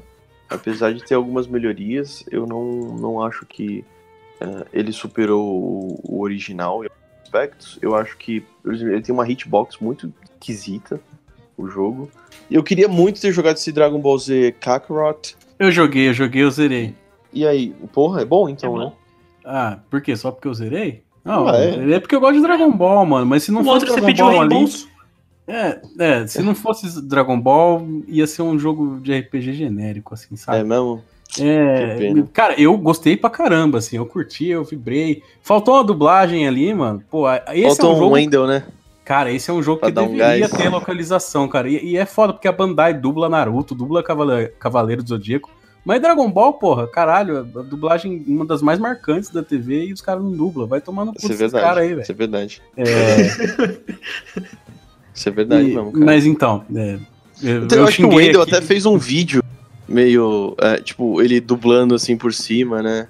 Ah, acho que teve Mas era do tipo. do Fighter Z.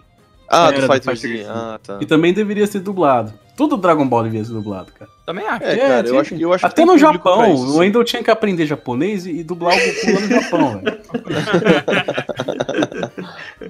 Mas então, eu, eu achei o jogo legal por causa do Dragon Ball, cara. Eu gostei de, de rever as. Porque é como você rever o anime, saca? Mas a, a mecânica lembra um pouco o Xenoverse, assim, não, não me empolgou muito, sabe? É. Não tem. não- ele, ele mostra que é um RPG, mas não funciona pro Dragon Ball Z, sabe? Porque o, o que importa é o personagem ali do. Que, que tá na história, sabe? Então, tipo, você pode ter uma party lá que tem o Yantia e o, e o Gohan. Mas é o por que Goku que importa. Ah, cara, eu queria ba- bater no céu com o Yantia. Essa é a graça. Porra, se me dá a, a- a opção de, de treinar o Yantia pra ficar, pro Yantia ficar fodão, eu quero bater no céu com o Yantia. Mas não rolou. O jogo não deixa. Você tem Bom, que matar então- usando o Gohanzinho lá e essa porra mesmo. No E também. contas, tu não, não tem nada de novo, né? Tu segue a mesma É. linha da história e foda-se. É, de novo, a mesma história. Cara, se fosse o Dragon Ball clássico, o Dragon Ball do Goku criança, ia combinar bem mais com, com um RPG, assim, saca? Porque não era muito viajado, assim, é- é- era mais interessante pra virar um RPG. Era mais aventura, né? Do que porrada. Exatamente. E a, o mundo ali é meio vazio também. Ele tem umas bolinhas lá que você fica pegando pra aquela porra lá. E é, serve pra comprar golpe, mas, cara, você ganha tão fácil essas bolinhas que no final das contas você só pega pra ficar voando mesmo, assim, sabe? Igual você pega carro no GTA e fica ouvindo música e andando sem, sem rumo. é isso que você faz com velho. É, e alguém. Alguém tem algum, algum recadinho aí pra despedida aí? É, Eu Dá queria um- agradecer, queria, pô, Isso, é, eu ia... é, Exatamente, eu ia agradecer a presença do porque, tipo, por estar aqui com a gente, foi muito bom. É, muito obrigado por ter aceitado a- tão facilmente o convite do, Não, do a gente vai- a, gente, a gente percebeu que esse é sua. Não, mas é, cara, você é um uma cara fantástico, você é um ótimo profissional. Obrigado por ter vindo aqui hoje com a gente. A gente vai fazer uma, uma campanha pra ele virar a bancada fixa. Vai participar de todos os podcasts. Vambora, Porra, ué. top, hein? Ué, Até de, de cachorro, podcast de cachorro. Vamos falar de cachorro. Cara, isso aí é um bom, é um puta O tema hoje é podcast, cachorro. Podcast de filmes de cachorro.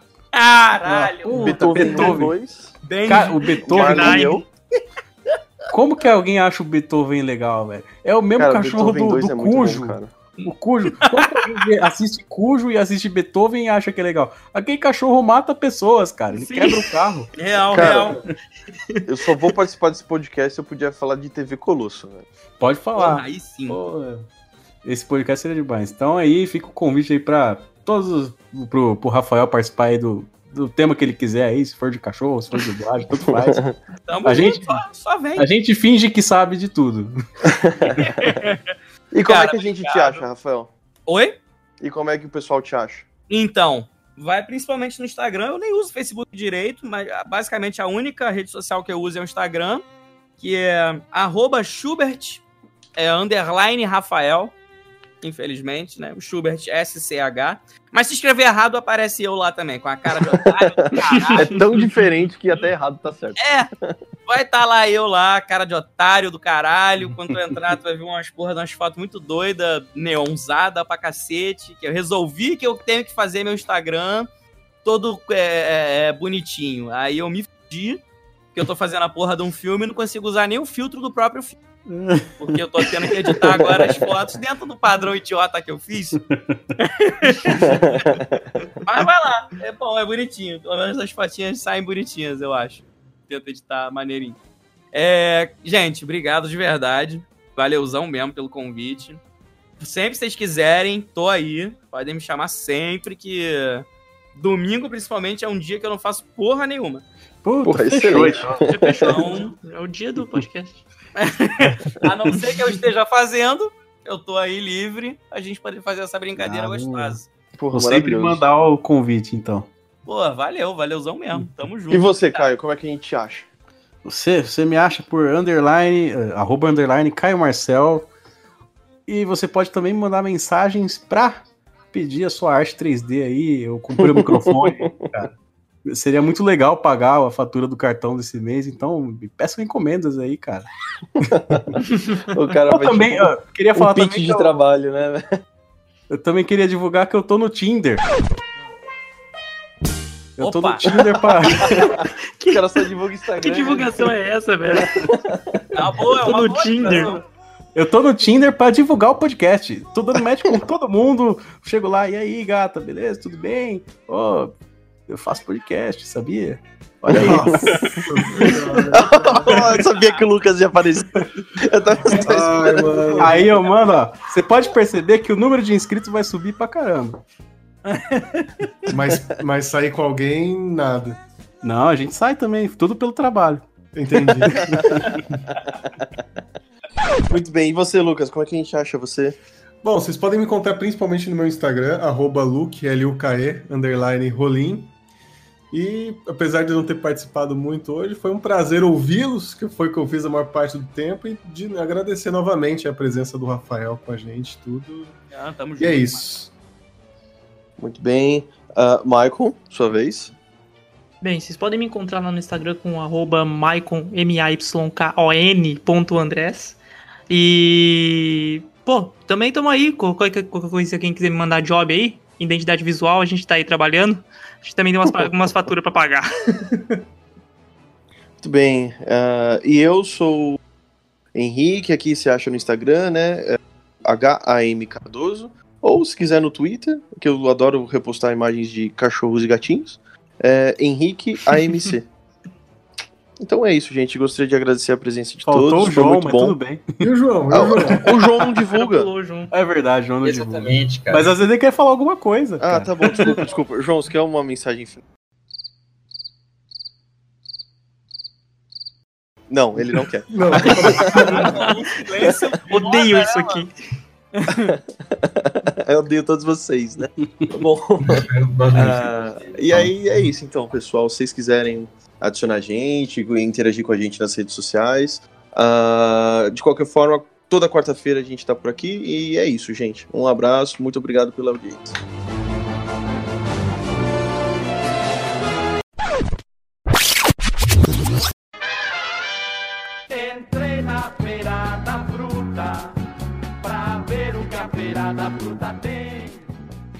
Então eu tô aqui de volta. Fiquei de fora hoje do, do podcast, mas estou aqui para ler os comentários de vocês, o e-mail de vocês. Lembrando que quem quiser conversar com a gente pode entrar em contato através do nosso e-mail, losbucaneiros.outlook.com ou das nossas redes sociais, no Instagram, arroba los.bucaneiros e no Twitter, podbucaneiros.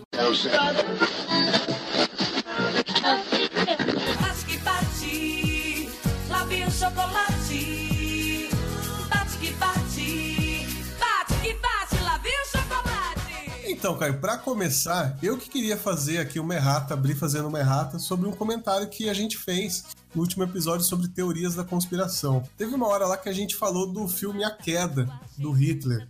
E aí o Henrique falou assim que tem uma cena lá que é bem famosa, e é verdade, tem uma cena muito famosa, que é ele dá um esporro nos generais dele lá, e muita gente legenda essa cena de várias maneiras diferentes. Das war ein Befehl! Der war Befehl! Só que o pessoal ali na hora tava, confundiu e achou que era o Hitler do Bastardos Inglórios, que é o famoso. Nein, nein, nein, nein, nein, nein! E passou isso na edição. E então, assim, a gente realmente errou. vacilamos na hora lá, mas a Não, gente. cara. Pera. É. Agora eu vou fazer uma errata da sua errata. Quem errou foi quem falou 999. Eu não vou, eu não vou tirar da edição pro cara parecer menos burro. Então, reclama aí com o João Matheus, ele que gritou 999 no fundo. É que eu quis ter um espírito É, corporativo aqui e assumir em grupo o erro, né? Mas tudo. Ah, aqui é, é individualismo total.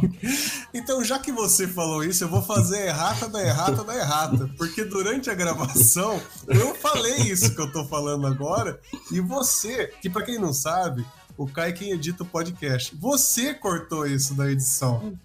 Ah, tá. Mas aí é. Ninguém mandou eu editar, mas. Ah, então essa é errata faço da o que errata da melhor errata pra da mim. errata, então, beleza.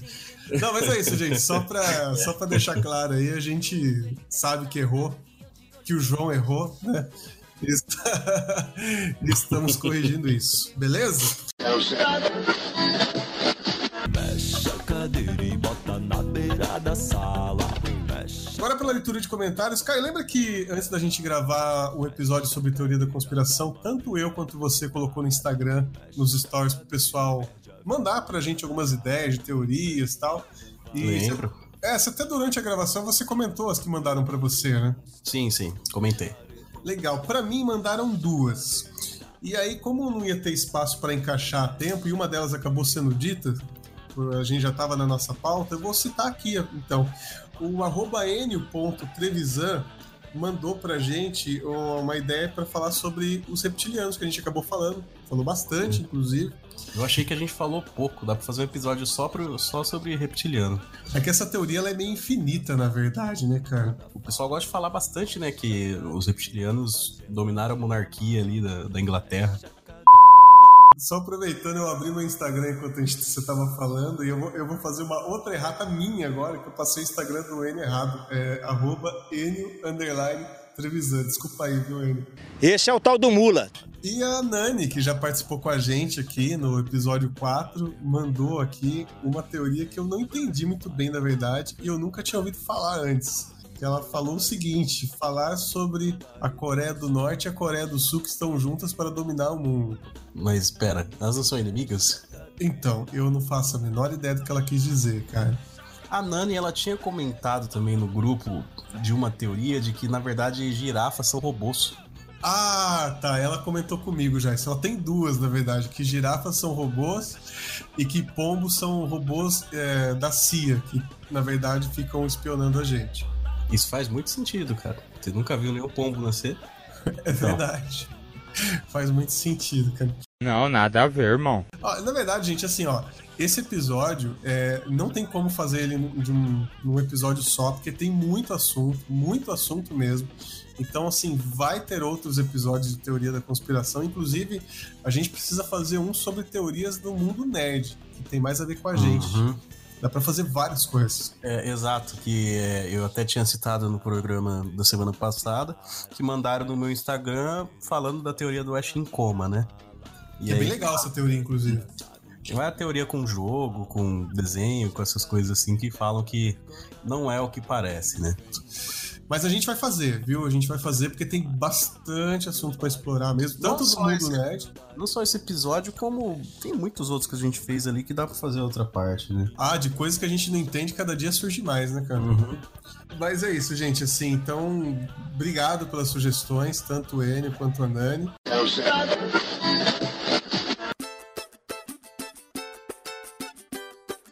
Nessa bomba não ando mais.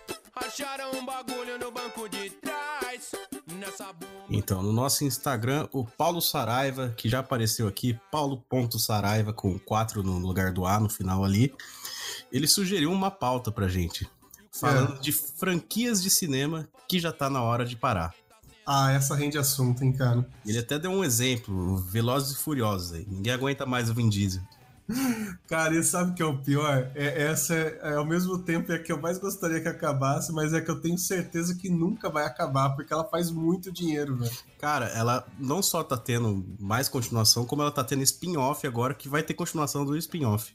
Verdade, Que é o teve aquele Hobbs and spin-off do. É verdade, cara. Que é com The Rock. Você sabe por que, que aconteceu esse spin-off? Não. Porque tinha muita briga no bastidor do The Rock com o Vin Diesel. Ah, Então, o que, que os executivos decidiram? Fazer um filme estrelado só pelo The Rock.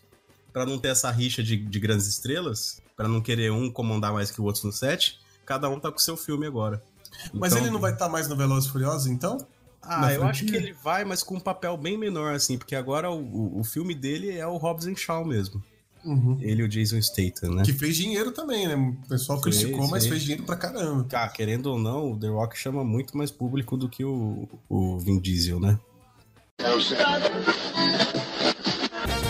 Sai pra lá, se manca, vê se me esquece. Não aguento mais, já tô com estresse. Se dou a mão, quer logo o pé. Isso me aborrece. A gente também recebeu aqui uma outra mensagem do canal Rocks. Isso daqui não foi uma sugestão, né? Foi meio que um feedback, na verdade. Ele gostou bastante do episódio e tal, mas ele criticou uma questão de, de áudio, né? De, de mixagem. A gente ainda tá aprendendo a editar, né? Tá não só aprendendo, mas, mas vendo o, o formato que funciona, né? Porque a gente até sabe como resolver algumas coisas, mas a gente tá testando vários formatos, várias vírgulas sonoras, vinhetas para ver o que, que encaixa melhor, né?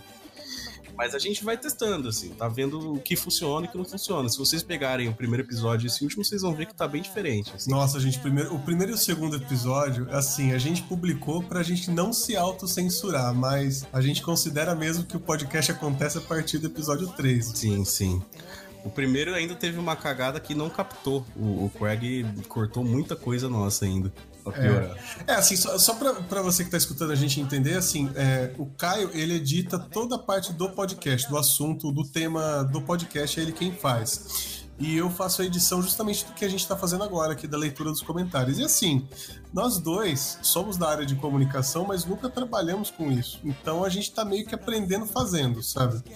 Então a gente apanha um pouco aqui, às vezes a gente é, se atrapalha com algumas coisas, mas eu acho que até que a gente tá progredindo bastante, né, Caio? Perto do que. Ah, é verdade. A gente tá muito melhor que muito podcast aí, que tem anos de estrada. É verdade. Quer dizer, às vezes não. Não, e outra, a gente esperava acertar a mão lá pelo episódio 10, assim, a gente já tá bem pra caramba. É. E cada vez com mais convidados aí, mais gente aí escutando também e melhorando. Mas é sempre bom dar o feedback pra saber o que funciona e o que não funciona. Sim, com certeza, sempre mandem pra gente. A gente adora ouvir É. esse tipo de coisa porque a gente quer realmente melhorar. Tudo bem. De qualquer forma, o arroba Canal Rocks Oficial. Obrigado aí pelo feedback e também pelo elogio, porque é, independente disso, ele parabenizou bastante a gente aqui É, pelo eu não conteúdo. citei, mas ele, ele parabenizou mais do que criticou, na É verdade. verdade, parece até que ele só. Mas o feedback também foi muito bom. E assim, a gente realmente já vinha notando isso, mas como ninguém tinha falado nada, a gente achava até que era uma implicância mais nossa, assim. Uhum. De qualquer forma, estamos acertando aí. O, próximo episódio já vai vir bem diferente. De mãos atadas, de pés descalços. Com você, meu mundo andava de pernas pro ar, sempre armada.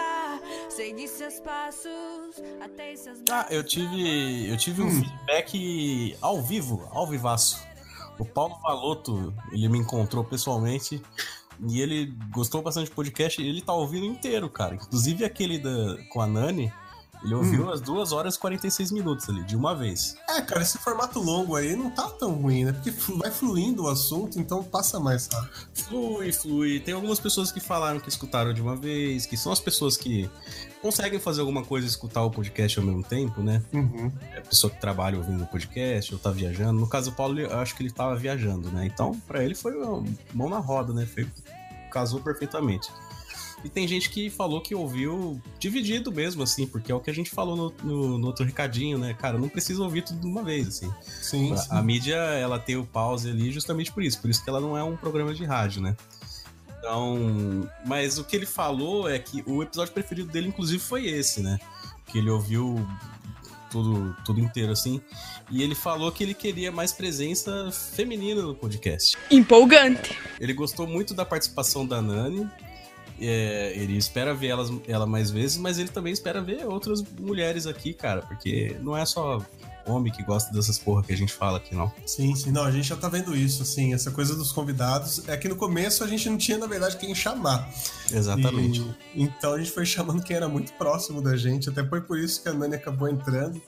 Mas aos pouquinhos a gente tá crescendo aí no Instagram, tal, mais gente conversando com a gente e tal. Então, aos poucos vamos ajustando isso sim. E aceitamos sugestões de convidados também. Alguém que você acha que daria uma pauta muito interessante, que daria um assunto interessante. Exato. Então, mas obrigado, Paulo. É o arroba Paulo Valoto, com Valoto com dois L's. Exato. Sigam ele lá no Instagram.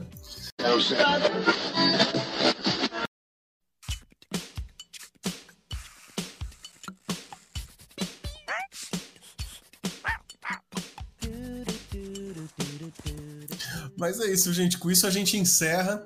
É, obrigado de novo pelo feedback de vocês, não só dos últimos episódios, mas também aqui da parte técnica, que realmente ajuda muito a gente. É, a gente faz as coisas aí com carinho para vocês e pra gente também, porque a gente gosta de fazer isso, né? Tá saindo lágrima do meu olho, que tá tão fofinho isso. E continue ouvindo a gente, continue seguindo a gente nas redes sociais, arroba los.bucaneiros no Instagram, pode Bucaneiros no Twitter, e também eu e o Caio.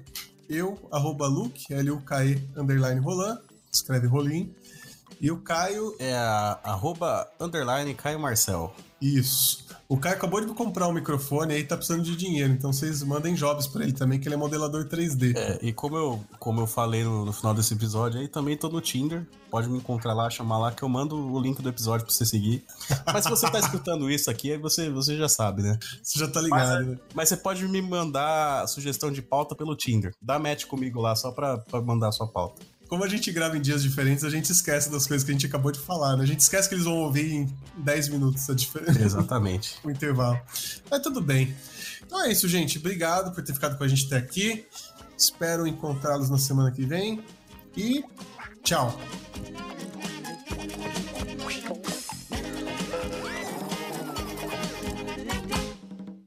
Hadouken!